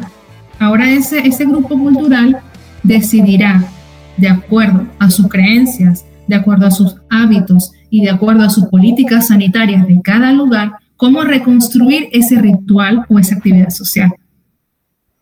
Entonces, queda de parte de cada uno, de parte de, cada grupo social, ver cómo va a responder ante la nueva realidad. Definitivamente estamos ante una nueva, otro, otro, otro espacio, estamos ante otro mundo. Ya no, ya no podemos, yo por lo menos particularmente hablo de la cultura anterior y la nueva cultura que estamos construyendo. ¿Por qué? Porque no podemos decir que ya está. No, estamos construyendo y por lo menos estos encuentros hacen parte de la nueva construcción que tenemos que realizar. Sin embargo, desde cada lugar en donde estamos hay, situaciones diferentes en los cuales cada uno colocará su grano de arena para que así sea. En la cultura pasada, lo, lo primordial era el hacer, era lo productivo, la productividad, era el, la ganancia económica por encima del hombre, la ganancia económica por encima de la naturaleza. Y vimos, vimos cómo, vimos las, ya estamos viendo, la pandemia nos mostró las consecuencias de esas decisiones y las consecuencias de esa productividad. ¿Ok? Cuando el mundo se, se detuvo en esos 40 días, el, el, el planeta dijo, ok, es mi momento y respiró. Tenía muchos años sin respirar. Entonces respiró. ¿Qué nos quiere decir eso? Que indiferentemente de todas las consecuencias que esta pandemia ha traído, el planeta necesitaba ese respiro y necesita ahora encaminarse a tener respiros, respiros con mayor presencia, o sea, seguir respirando porque lo necesita. Entonces, todo hace parte de, del nuevo, de, la, de, la, de la nueva cultura que estamos construyendo. Si en la pasada la productividad, era lo primordial, en esta nueva cultura el hombre que es el ser, es lo que debe estar por encima de la productividad. Entonces, considerando ese, ese, ese elemento en donde el hombre es lo, lo, principal por encima de lo demás, siento que cada cultura dirá, ok, em, ¿cuántos casos hay en mi país? ¿Cuántos casos potenciales hay en mi país? ¿Cuántas, cómo tengo yo, cuál es mi capacidad de protección sanitaria? ¿Cuál es mi capacidad de respuesta hospitalaria? Y en base a todos esos indicadores dirá, bueno, sumará y dirá, ok, el comportamiento de nosotros debería ser de esta manera. Y allí en adelante iremos construyendo esa cultura. Ok, Geraldini, obrigado de nuevo por tus respuestas tan precisas. Eh, si, insisto, si quieren repreguntar pueden hacerlo. Y si no, seguimos de nuevo con Jessica, que tiene más otra pregunta sobre a empatia. Uh, sobre essa pergunta, eu acho que ela já respondeu boa parte dela, então vou dar uma simplificada ali. Uhum. Uh, a empatia com as outras pessoas vai continuar crescendo ou ela terá uma queda, em vista da sua experiência aí no, nos Estados Unidos?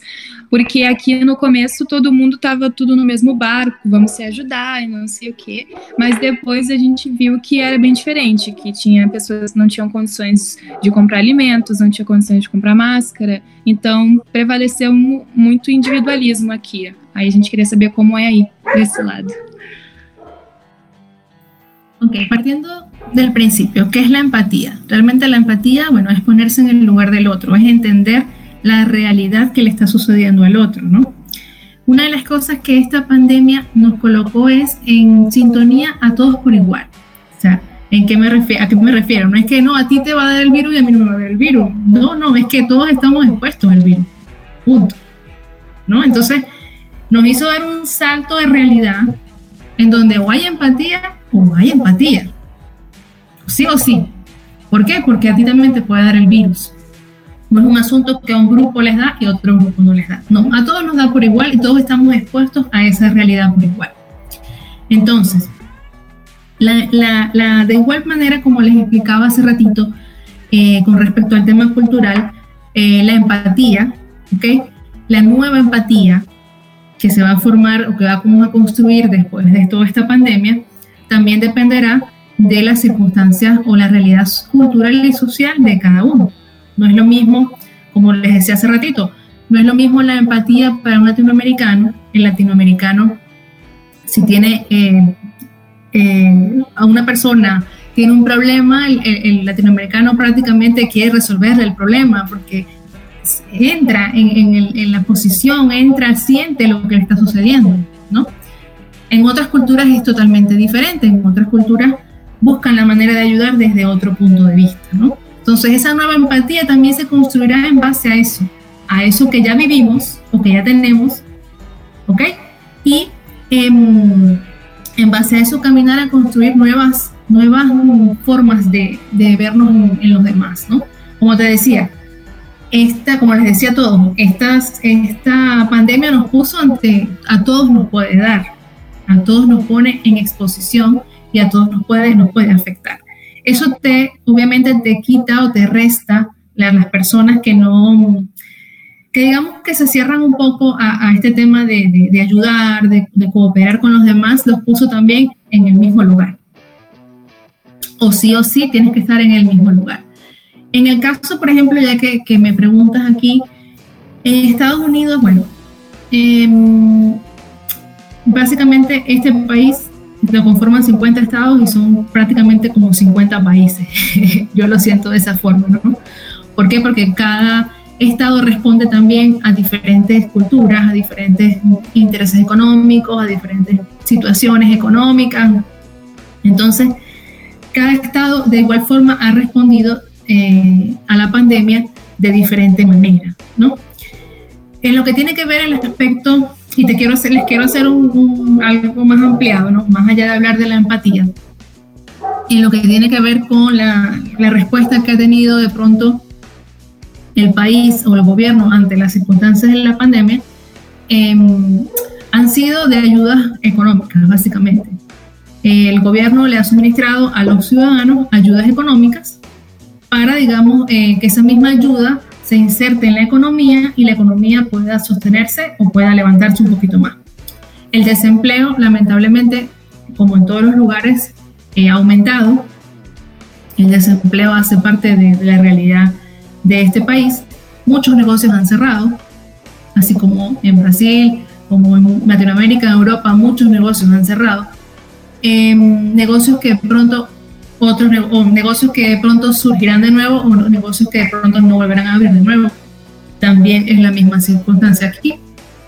Y con respecto a los ciudadanos, em, de igual forma, hay grupos que em, cooperan, que ayudan, que apoyan, y hay grupos que no, que igual em, ofrecen, como les decía, rechazo a todos estos cambios que están por venir. Hay otros ciudadanos que sí, que están conscientes de la nueva realidad, de lo que está sucediendo y eh, acataron de alguna manera todas las, em, todas las fases, porque aquí fue por fases. Eh, luego de la cuarentena, la apertura de cada lugar fue a partir de fases. Entonces dividieron las fases por negocios. Entonces en la primera fase habrían una serie de negocios de acuerdo a las necesidades de los ciudadanos y bueno, y así fue con el resto de, las con el resto de las fases. Hasta que ya hay estados que eh, eh, completaron todas sus fases y de cierta forma ya, ya pueden hasta cierto punto em, los ciudadanos poder interactuar nuevamente con algunas de las actividades habituales que tenían. Sin embargo, eh, hay lugares en donde hay lugares, hay negocios donde, sencillamente no volvieron a hacer lo mismo porque cerraron y, no volverán. Y em, es, hace parte de todo este proceso, ¿ok? Con respecto a la parte médica, hay espacios, ah, se ha dado respuesta a ciertos espacios para atender a la, cantidad de casos que se han ido suscitando. Sin embargo, la expansión, cuando hubo la, ya les voy a explicar algo, cuando después de la cuarentena se abrió, se abrió la primera y la segunda fase. En la segunda fase no se tomaron las medidas que tenían que seguirse tomando y lamentablemente hubo un aumento de casos, lo que llevó a devolverse la primera fase nuevamente. Entonces solamente hace como un mes más o menos es que realmente eh, se abrió en algunos estados hasta la cuarta fase como, como una manera de probar, a ver cómo, cómo iba a evolucionar todo, pero realmente estamos igual ante la expectativa eh, de, que la, de que pueda existir un otro brote, ante la expectativa de que en lugares, por ejemplo, en donde eh, sea, sea el invierno en este momento, por ejemplo, yo estoy ahorita en 6 grados y eh, en esta zona del país existe la posibilidad de que con el invierno existan de nuevo ciertos rebrotes en ciertos casos. Entonces, es, una cuestión de estar pendiente, de ser vigilantes ante la realidad que, existe, ¿no? Pero se espera que, que vuelva otra vez un pequeño brote y bueno, como en todos los lugares. Ok, sabemos, sabemos que eh, Estados Unidos y Brasil eh, tuvieron patrones de comportamiento muy parecidos, ¿sí? infelizmente, y casi podríamos ser meninos y meninas que eh, a realidad es que la conta de Estados Unidos es parecida a la realidad que se vive aquí, dependiendo del estado donde estamos, porque es un país también grande, con estados que son casi países, y con eh, gobiernos que casi actuaron de manera paralela eh, con comportamientos similares durante esta pandemia. Y los resultados también están siendo parecidos, ¿sí? con grandes cantidades de óbitos, infelizmente. En fin, seguimos y ya nos faltan dos preguntas para terminar este segundo bloque y poder entrar en un último bloque de esta entrevista. Por eso ahora sabes de Lucas, ¿eh? con colectivismo individualismo. Lucas, tú ves. Oi, tudo bem? Eu sou o Lucas e eu sou do terceiro ano B. Coletivismo ou individualismo? Vivemos em uma sociedade bastante competitiva e com a pandemia do Covid-19 foi possível identificar dois lados opostos. O primeiro, com pessoas muito mais individualistas, sem importar-se com o próximo e até mesmo beneficiando-se à custa dos outros. Por outro lado, há aqueles em que que praticam a solidariedade e atuam de forma coletiva para ajudar o próximo. Nesse contexto, com o fim do período pandêmico, teremos uma sociedade mais coletiva, com ações pensadas e praticadas em conjunto, ou uma sociedade mais individualista e competitiva, tendo cada indivíduo buscando somente o benefício próprio, independente das consequências. Ok.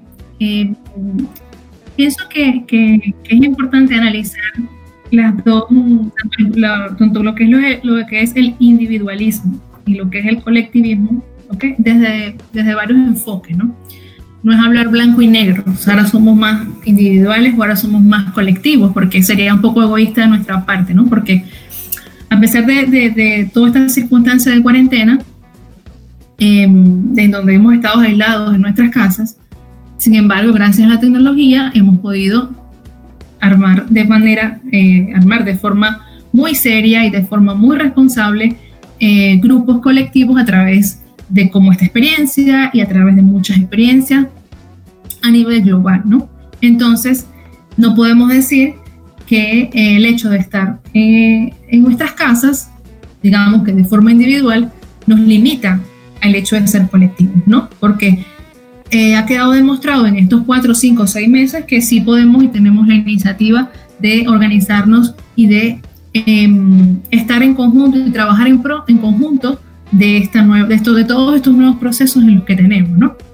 Sin embargo, haciendo un lado la tecnología, de igual forma, em, hay muchos casos, muchas experiencias exitosas, eh, por ejemplo, y menciono una en particular en España, en donde Em, sabemos que en España eh, hay muchas personas de edad, ¿ok? Personas que, bueno, parejas o personas que viven solas, viejitos de edad, que, bueno, que, que, vivían bajo unas circunstancias que no se podían exponer a salir a buscar alimentos, en donde no podían salir a buscar sus medicinas. Y, y bueno, ¿por qué? Porque obviamente el hecho de que ellos salieran los, los colocaba en una circunstancia de mayor exposición al contagio. Sin embargo, por ejemplo, en Madrid hubo, hubo varias iniciativas de grupos de personas que más allá del virus y más allá de asumir el riesgo de contagiarse, dijeron, no, vamos a organizarnos para dar respuesta y poder ayudar a toda esta gente. Entonces ellos eran los que en grupos, eh, y te estoy, estoy hablando de una cantidad de más de más de 200 personas, ellos se organizaban por vía telefónica a través de grupos de WhatsApp.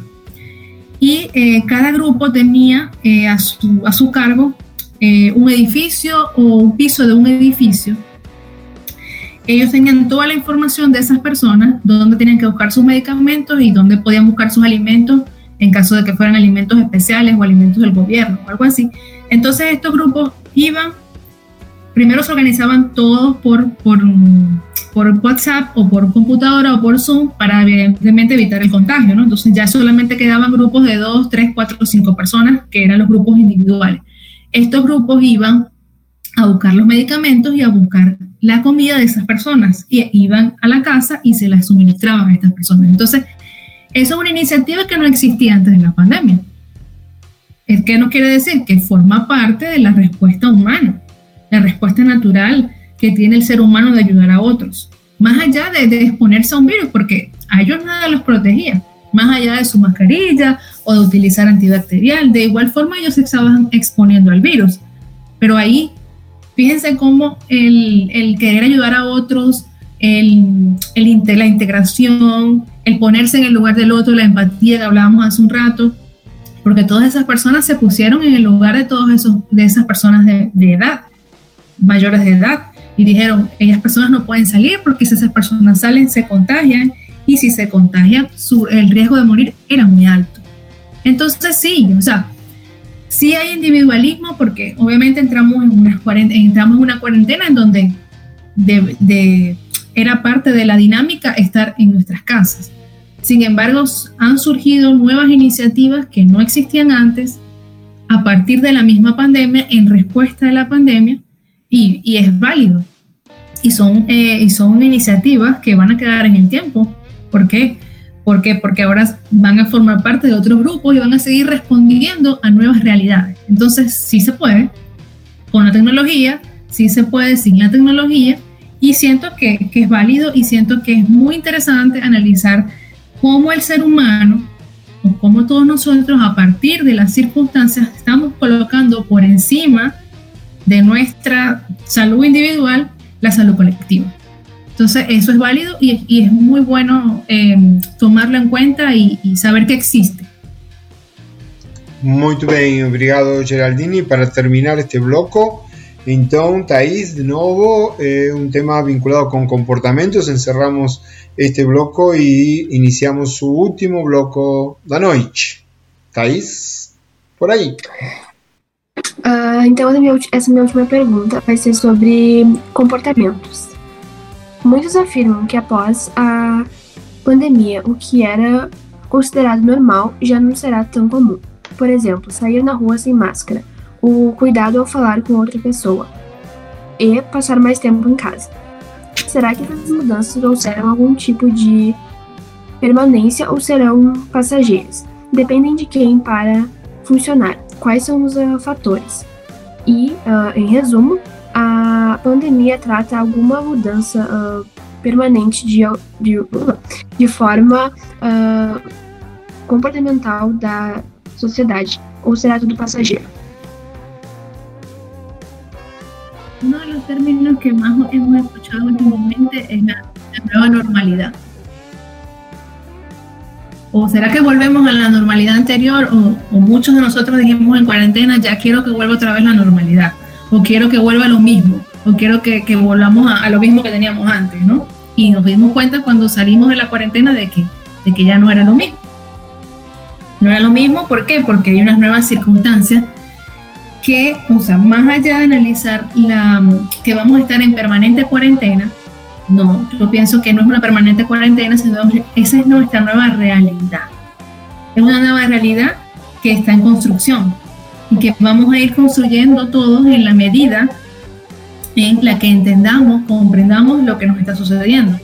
y en la medida en que estemos protegidos, porque ahora uno de los, los elementos primordiales que, que, consideramos como parte ya de nuestros comportamientos o integrar a nuestros comportamientos es la protección, o sea, nos tenemos que proteger ante un virus, ante una nueva circunstancia de que nos puede afectar de salud. Entonces, en esta nueva normalidad, factores importantes a incluir uno es la protección, otro factor importante a entender que yo considero es la fusión de los espacios de vida. Esto, no, esto nos abre un nuevo camino. Antes separábamos todo. Teníamos separada la escuela, teníamos separado el trabajo, teníamos separado una serie de actividades. Bueno, y ahora la nueva normalidad nos lleva a construir un espacio o nuevos espacios fusionados, integrados. Entonces queda de nuestra parte eh, ahora, bueno, aprender y construir nuevos comportamientos. Nuevos comportamientos para estudiar en casa, nuevos hábitos para estudiar en casa porque antes no los teníamos, nuevos comportamientos y nuevos hábitos para trabajar desde casa. Que muchas personas desde afuera, antes de, de toda esta pandemia, ya lo estaban haciendo. Porque muchas personas ya estudiaban a distancia o estudiaban desde sus casas. Y muchas personas eh, también que trabajaban desde sus casas. Sin embargo, era como que era algo como para algunos, no para todos. Sin embargo, ahora ya es para más personas, ya ahora más trabajan desde su casa y ya es algo que va a, a permanecer en el tiempo. Entonces, eh, se trata de aprender nuevos hábitos, nuevos hábitos del trabajo, cómo, cómo dentro de un mismo espacio de casa, de trabajo, de escuela, donde, donde está una familia, ¿ok? Puede convivir fusionado, pero al mismo tiempo con cada uno individual en su, en su espacio, porque los niños tienen que hacer sus tareas, los, los, los adultos tienen que trabajar. Entonces tenemos que aprender a cómo manejarnos dentro de esos espacios sin que eso, no, sin que eso afecte al otro, porque el niño tiene que estudiar y el adulto tiene que trabajar. Entonces, hace parte de esta nueva construcción y todo esto nuevo que tenemos que ir en, la medida de, que vamos viviendo y experimentando la nueva fusión de los espacios de vida. Espacios para compartir, espacios para disfrutar, em, de cierta forma eh, lo que tiene que ver con, con, compartir, ahora seremos menos personas o seremos menos grupos. O sea, como les decía hace rato, todo dependerá de la, de la mm, realidad cultural de cada lugar de la realidad cultural de cada persona y cómo va a enfrentar y cómo va a construir todos estos nuevos espacios. Hemos visto, eh, o, me imagino que han visto, bueno, muchas recomendaciones por parte de, de los gobiernos, por parte de, de, de, instituciones, de fundaciones, de, bueno, cómo trabajar en casa, cómo estudiar en casa.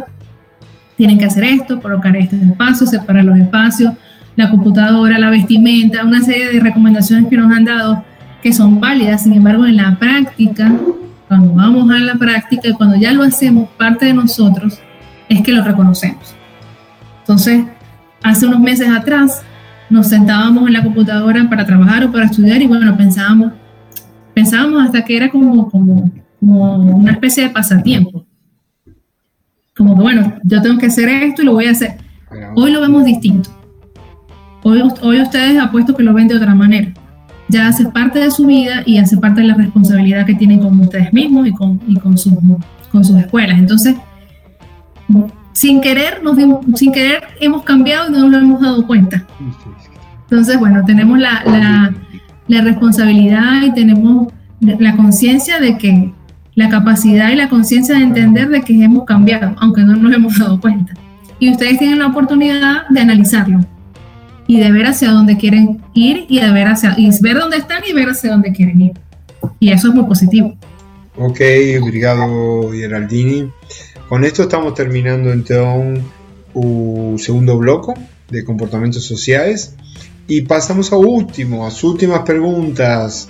Então agora vamos convidar a Julia, que debe estar aí esperando su oportunidad para hacer ahora dos preguntas que la tem eh, vinculadas con política, Estado, ciudad, ambiente, una de política y otra de mujeres. Así que hoy tenemos muchas meninas, tengo una pregunta específica. Julia, quando você quiser. Oi, tudo bem? Meu nome é Júlia, boa noite. A primeira pergunta já foi feita pela Luísa, que foi sobre política. Agora eu vou falar sobre as mulheres. Ah, então, além do aumento da violência contra a mulher durante a pandemia causada pelo novo coronavírus, nos deparamos com, com outro cenário desolador, o desemprego. Segundo uma pesquisa realizada pelo IBGE, o desemprego atinge 14,5% das mulheres, enquanto os homens só 10,2%. Eu quero saber que depois de toda, se depois de toda a luta feminina, nós mulheres ainda vamos sofrer por ser realmente mulheres. Será que depois de tudo isso ainda aí, tipo assim, eles ainda não entendem que não vão tratar como igual, no caso. É, uma outra coisa também que eu gostaria de adicionar aqui é que por mais que muita, muitas mulheres estão desempregadas agora, a gente consegue ter uma capacidade de nos reinventar em casa mesmo. Tornar, tipo, donos do nosso próprio negócio, né? Só que, independente, é, por que, que é, nós estamos desempregados, entendeu? Mais que os homens.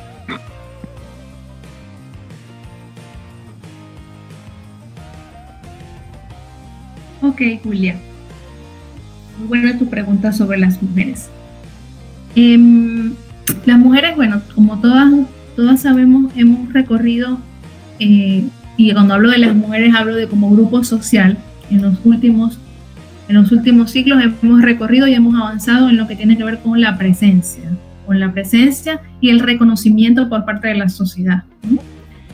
Hemos logrado mucho, mucho, muchos avances en relación al reconocimiento. Sin embargo, todavía existen eh, barreras, circunstancias que siguen afectando a las mujeres a nivel mundial. Y eso responde a una realidad cultural de cada lugar. ¿Ok? Entonces, nuestro, evidentemente la pandemia evidenció o sacó a relucir o sacó o, el, hecho del confinamiento y la cuarentena encontró o desató circunstancias y problemas sociales y eh, de esta manera incrementó eh, las estadísticas en relación a violencia doméstica y, eh, todo, todo, todo eso que, que, hemos podido observar a nivel mundial, ¿no? Sin embargo, en todos los lugares no fue igual. ¿Por qué? Porque eso responde a la realidad cultural y la realidad en lo que, en lo que tiene que ver con el, con el respeto o con el reconocimiento de la mujer en cada lugar.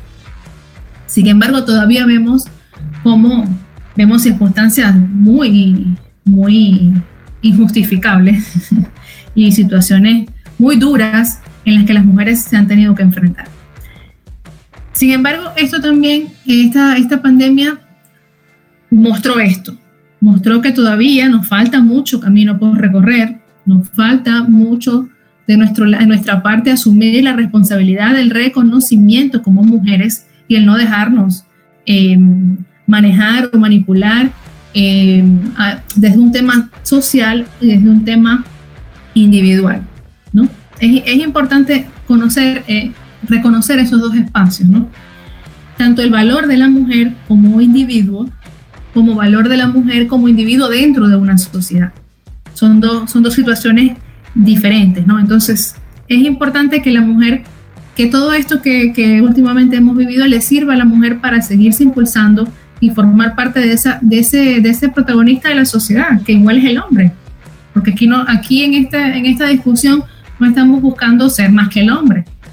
No, estamos buscando es ser reconocidas y ser vistas desde, la, desde lo que implica la igualdad como, como la igualdad desde las diferencias, porque somos distintos a los hombres. Sin embargo, la idea es que nos reconozcan y seamos reconocidas desde ese punto. ¿Qué pasa? Que hay muchas eh, muchas circunstancias culturales que siguen pisando a la mujer, siguen colocando a la mujer por debajo de muchas cosas y lamentablemente las mujeres en muchos sentidos no tienen cómo salirse de allí.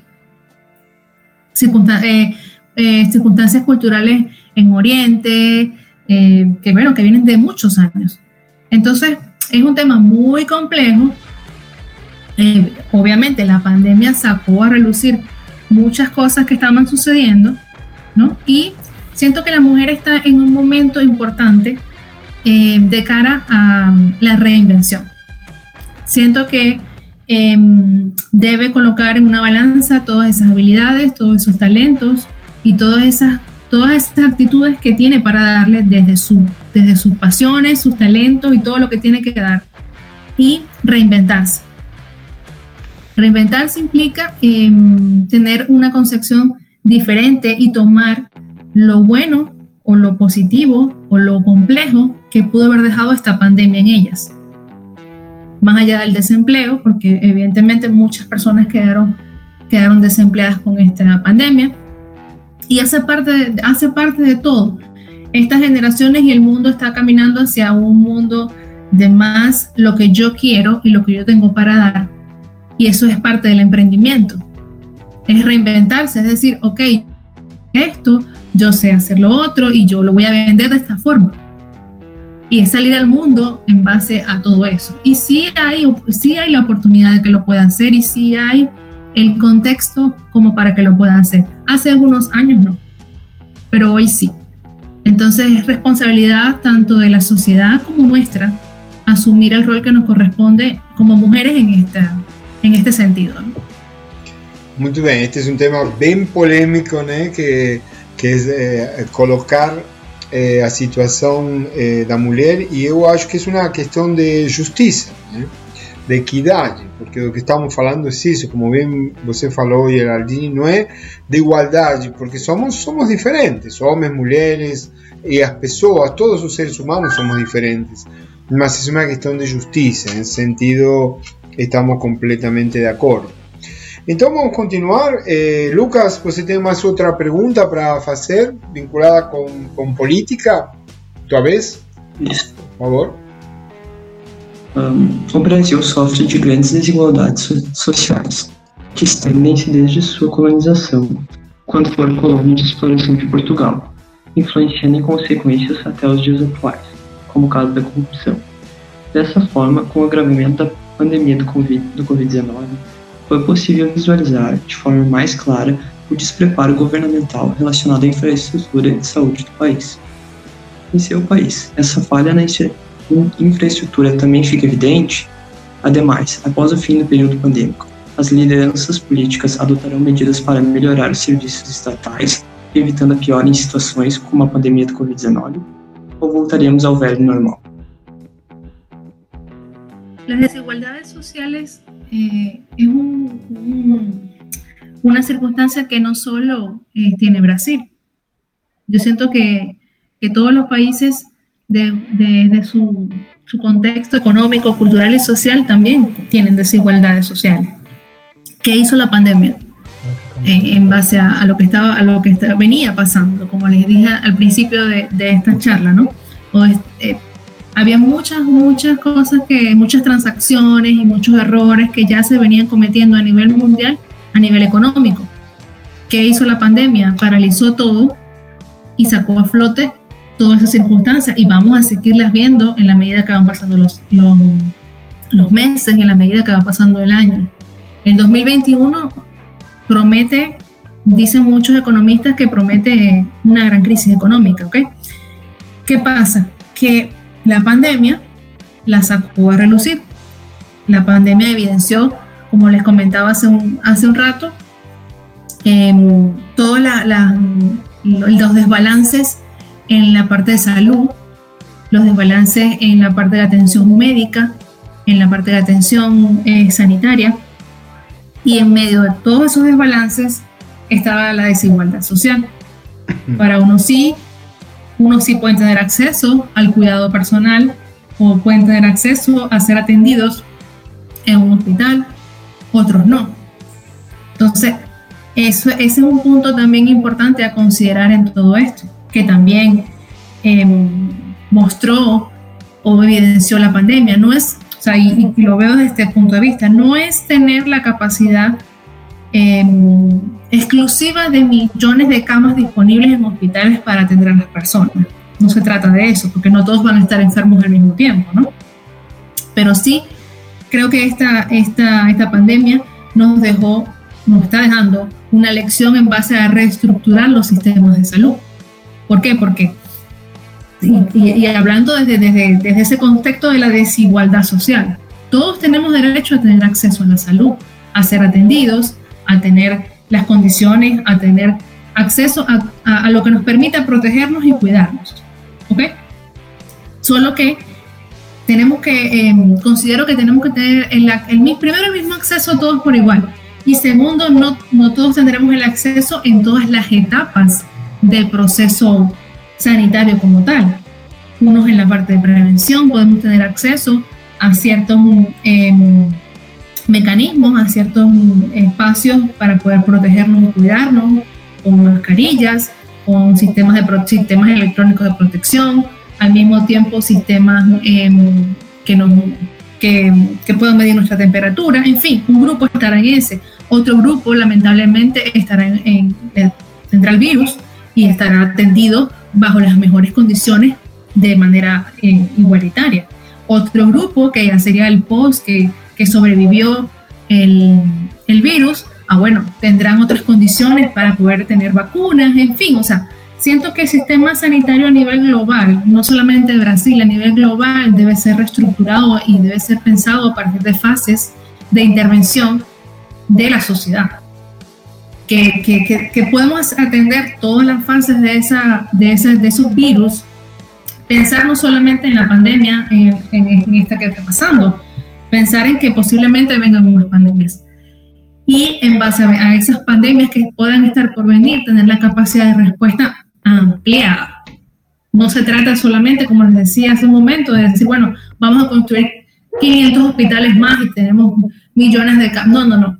Ok, es importante, pero también es importante la prevención, también es importante la vacuna, también es importante todo el proceso global de atención por igual a todos los ciudadanos. Ok, obrigado Geraldini. Eh, nos están faltando apenas tres preguntas. Quería ya eh, relembrar que están quase duas horas que estamos aqui eh, entrevistando a Geraldini. Obrigado pela, pelo esforço, não, não só você, sino também a todos os meninos e meninas que estão aí bem firmes, fazendo suas perguntas. Sei que, que não é fácil estar tanto tempo e então eh, vamos aproveitar para para ir encerrando con ustedes preguntas que nos faltan. María, tu pregunta sobre ambiente, por favor. Uh, antes, quando eu fiz a minha pergunta, ela até tocou nesse assunto em relação à Terra, precisar dar uma respirada, que os 40 dias foi o momento que a Terra teve o seu uh, momento para respirar um pouco, que a gente parou de abusar dos recursos naturais. E a minha pergunta é relacionada a isso porque desde 2019 a Terra tem lutado contra a sobrecarga causada pelo uso demasiado e irresponsável dos recursos naturais. Então, uso da água, a mineração, extração de petróleo, consumo de animais. E a gente e então consequentemente a gente utiliza mais do que a Terra consegue repor.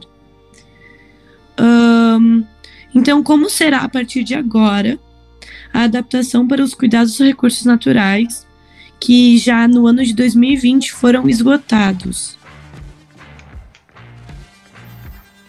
Ustedes cuando, cuando tienen su, su equipo, su teléfono sobrecargado, ¿no les pasa o algún equipo que le dan reset y el equipo se vuelve otra vez y vuelve otra vez y hace como una especie de limpieza y vuelve otra vez y ahora sí, bueno, yo siento que la cuarentena o este proceso de pandemia para, la, para el medio ambiente, para el espacio, para el ambiente completo fue así, o sea, eh, el, mundo se detuvo y empezaron a, salir los animales que, nunca salían, empezó, em, se empezó a respirar un aire más, un aire puro en lugares en donde tenía muchos años que no se respiraba aire puro y es eh, increíble cómo, cómo, Venecia volvió a,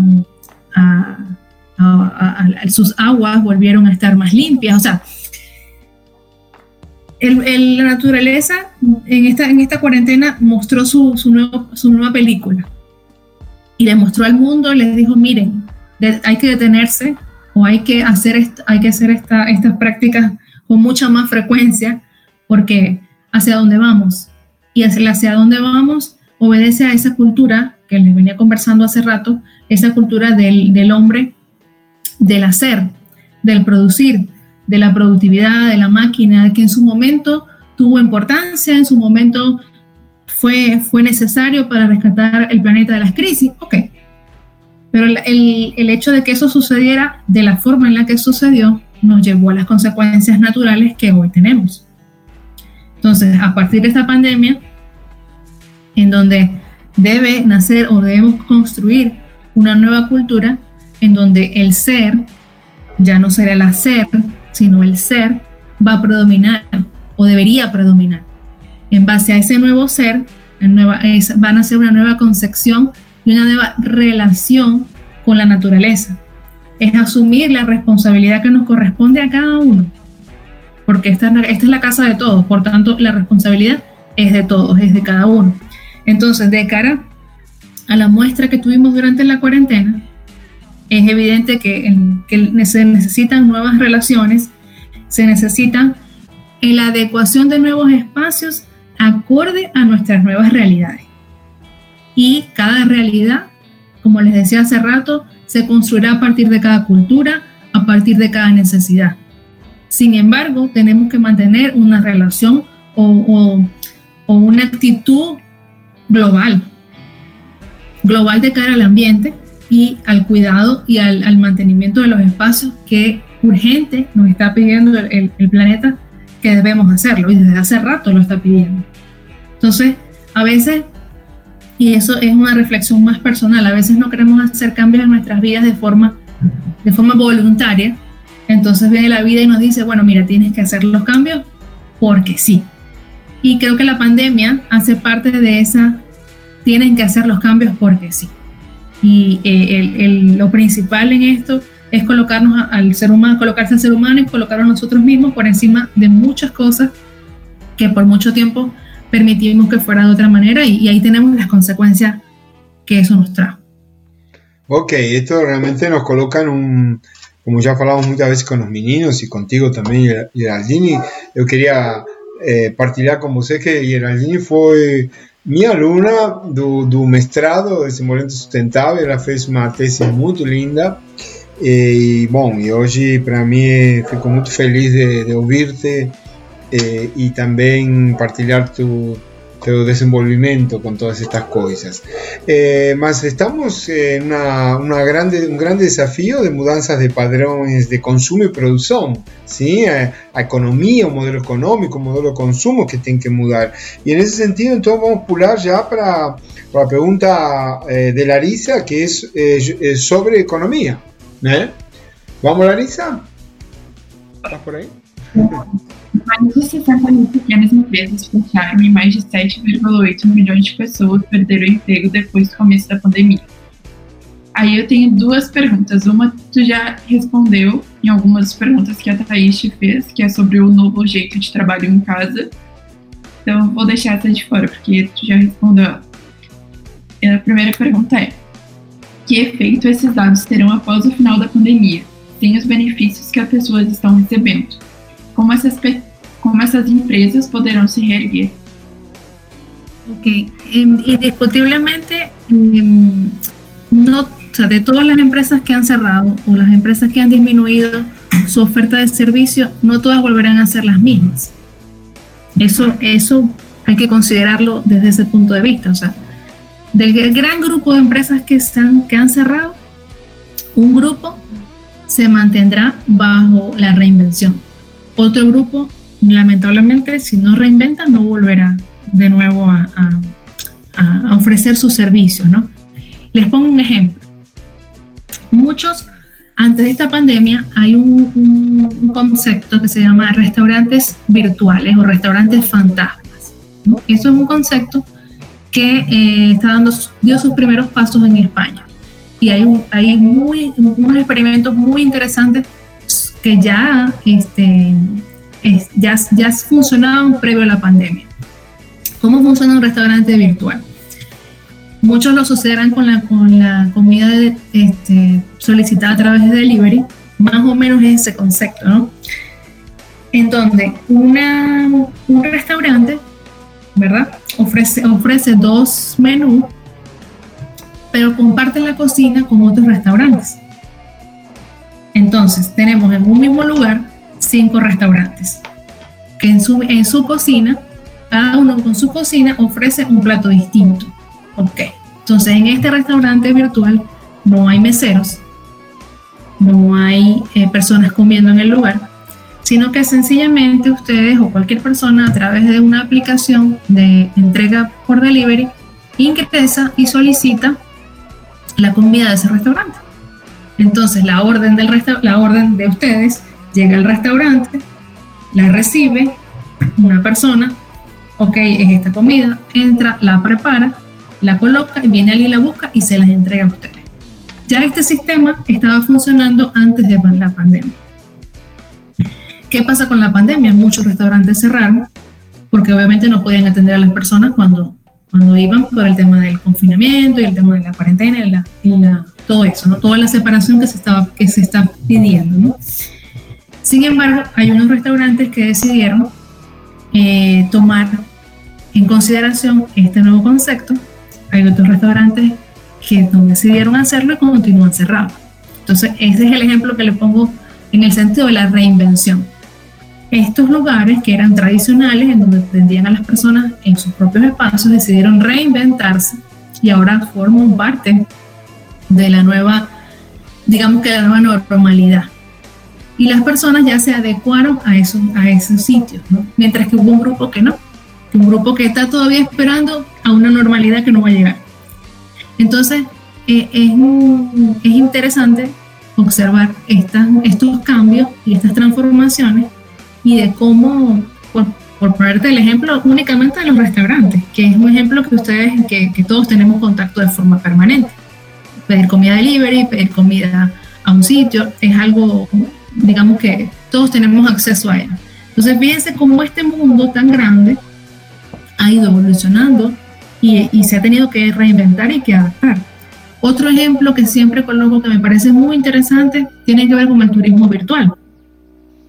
Y en, Cartagena tienen una experiencia muy interesante, en donde ellos antes, ellos antes de la pandemia tenían un recorrido por varios lugares en Cartagena, eh, tanto para, eh, para aprender a hacer platos típicos como para conocer los espacios históricos y conocer eh, la cultura en sí, ¿no? Tú comprabas tu ticket y tú tenías derecho a hacer el paseo. Con la pandemia ellos decidieron reinventarse y dijeron, ok, vamos a ofrecer el mismo paseo, mismo paseo, pero de forma virtual. Entonces, ¿qué hacen? Las personas en la primera fase del paseo, que es la, parte gastronómica, allá en, Cartagena les em, preparaban los alimentos. Ahora no, ahora resulta de que te, pasa, te envían una lista con los ingredientes cercanos a la comida y tú la preparas en tu casa. Entonces el guía virtual está en, la, está en el celular de una computadora diciéndote cómo vas a preparar el plato. Ok, entonces el próximo paso es, bueno, eh, te llevan por todos los lugares y tú lo puedes observar de tu computadora y bueno, te envían la información, en fin, o sea, ellos decidieron llevar su eh, recorrido, su paseo turístico a la virtualidad. Entonces ellos decidieron reinventarse, que es la, la gran palabra que va a estar de moda ahora, aparte de nueva normalidad, también va a ser reinventarse. Entonces, eh, las empresas que se reinventen y que se, que se vayan adecuando y reestructurando la nueva realidad son las que van a poder sobrevivir. Las que no, sencillamente, eh, no pasarán a, o no, darán, no tendrán continuidad. Y eso es importante tomarlo en cuenta. Sí, es un grande desafío que sin duda a partir de ahora con este nuevo escenario todas estas cosas entran en cuestionamiento.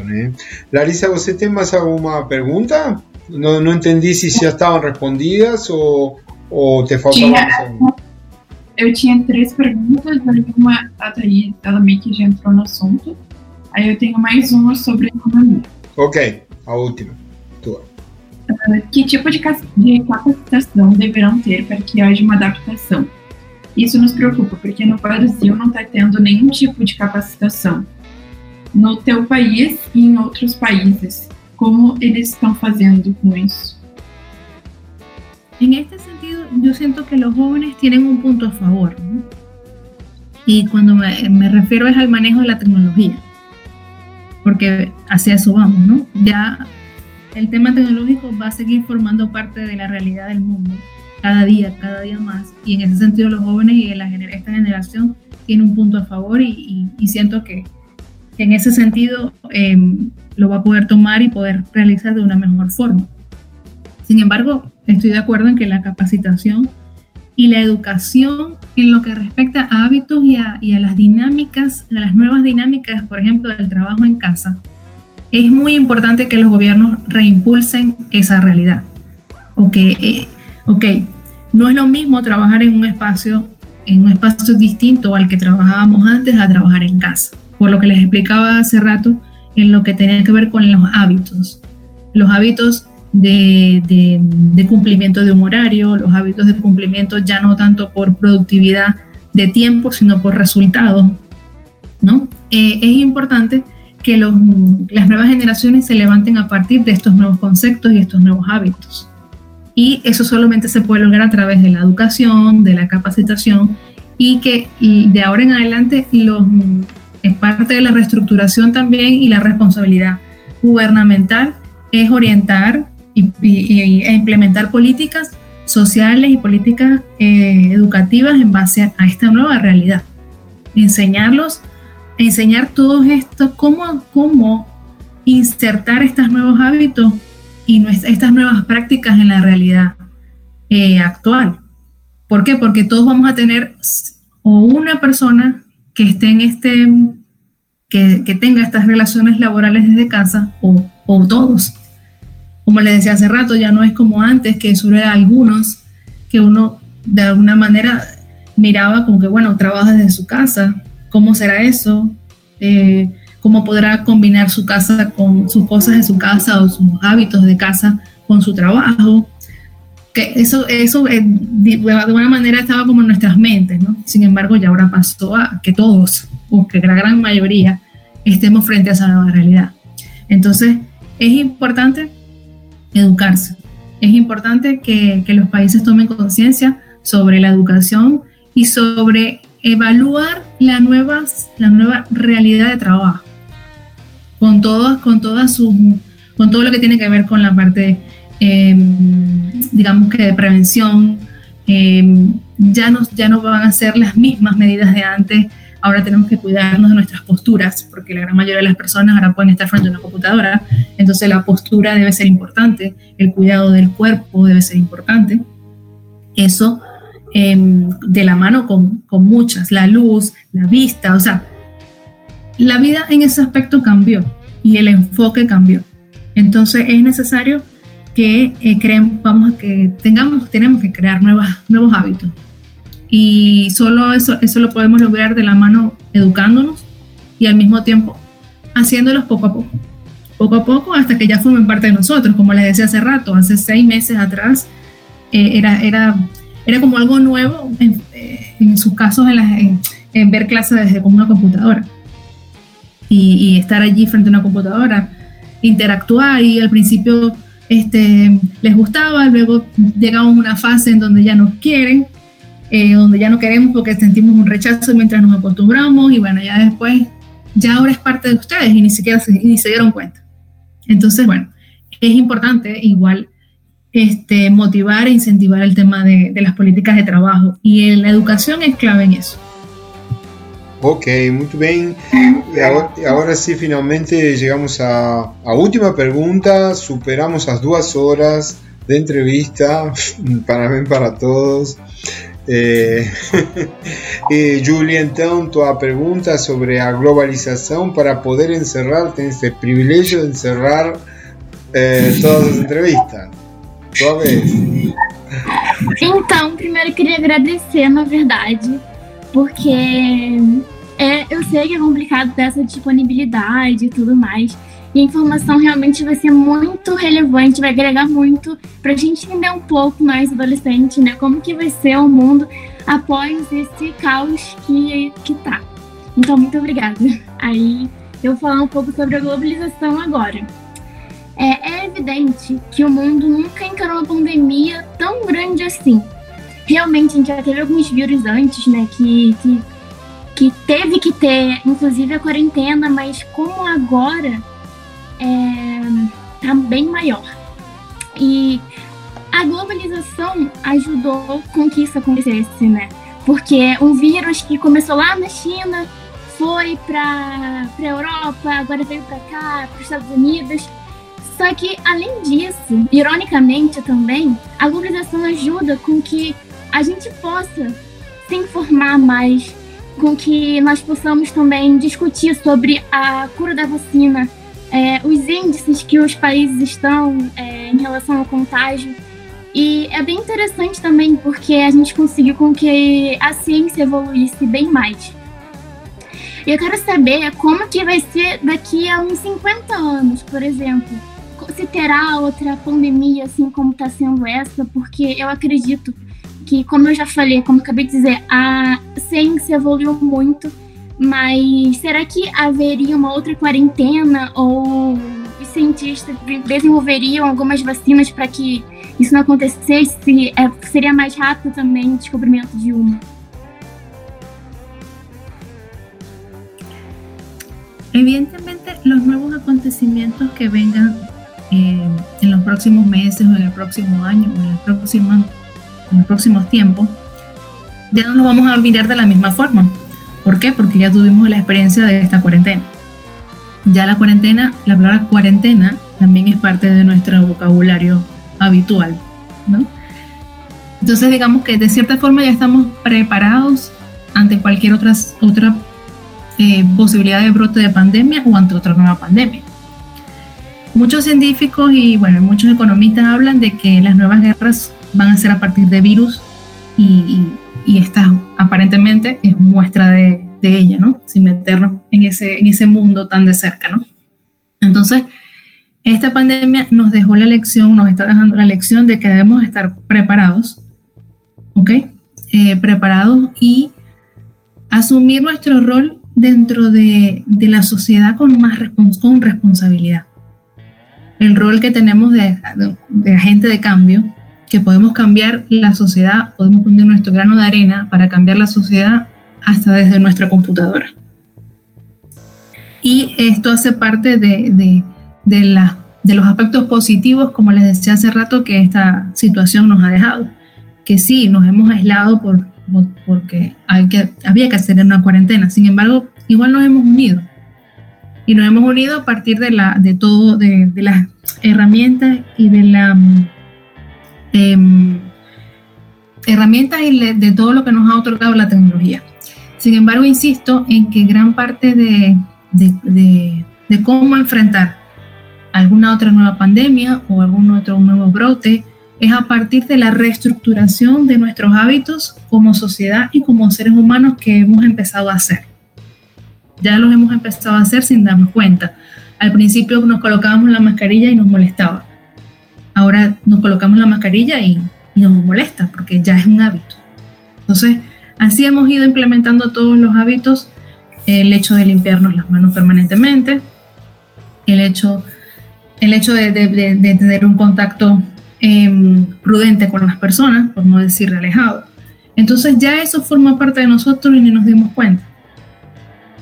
Las nuevas realidades, las nuevas situaciones ya las vamos a enfrentar desde ese lugar, que es distinto al que teníamos hace seis meses, hace siete meses atrás.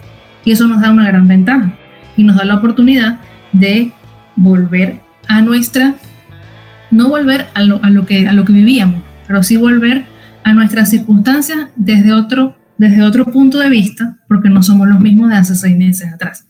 Entonces ahora vamos a ver las cosas desde otro punto de vista y lo vamos a ver diferente. ¿Qué queda de nuestra parte?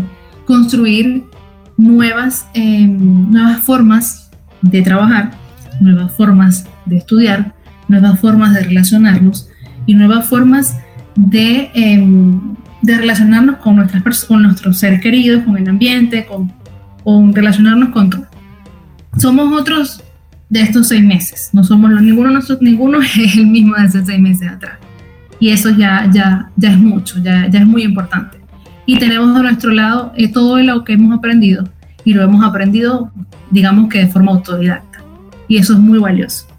Entonces queda, queda de parte de cada uno seguir caminando y seguir construyendo y poner su granito de arena desde el lugar en donde estén, a través de la tecnología o a través de grupos en donde el contacto no sea tan, eh, tan digamos, tan, tan riesgoso, pero eh, lo podemos hacer. Eh, evidentemente lo podemos hacer. Muy bien, obrigado Geraldini por, por todo este tiempo. Eh, también a los meninos y meninas que estuvieron aquí con sus preguntas. Eu pessoalmente fico muy feliz de que podamos ter feito este, este encontro, que vocês, eh, meninos y meninas, tuvieron esta oportunidad y también Geraldini de poder oírte. Siempre decimos desde ASG, Urbanismo Inteligente, donde construimos todo este proceso y en este caso en parcería con el Colegio Ciudades Hortensias de Canela, que esta es una oportunidad para reflexionar, para pensar, para seguir pensando, porque la verdad ainda no tenemos respuestas precisas y concretas de toda esta situación. Como bien se faló en estas dos horas, hay muchas cosas que vamos a ir transitando y que estamos construyendo juntos, reflexionando, pensando, analizando y el tiempo nos irá dando esa nueva forma. ¿sí?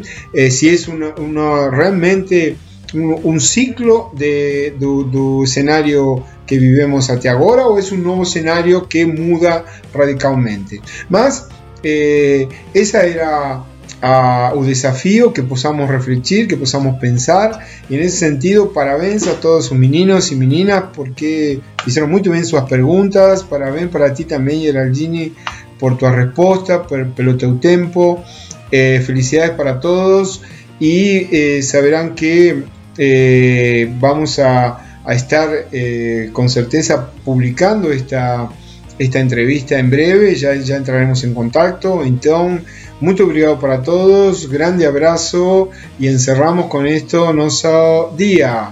Chao, chao.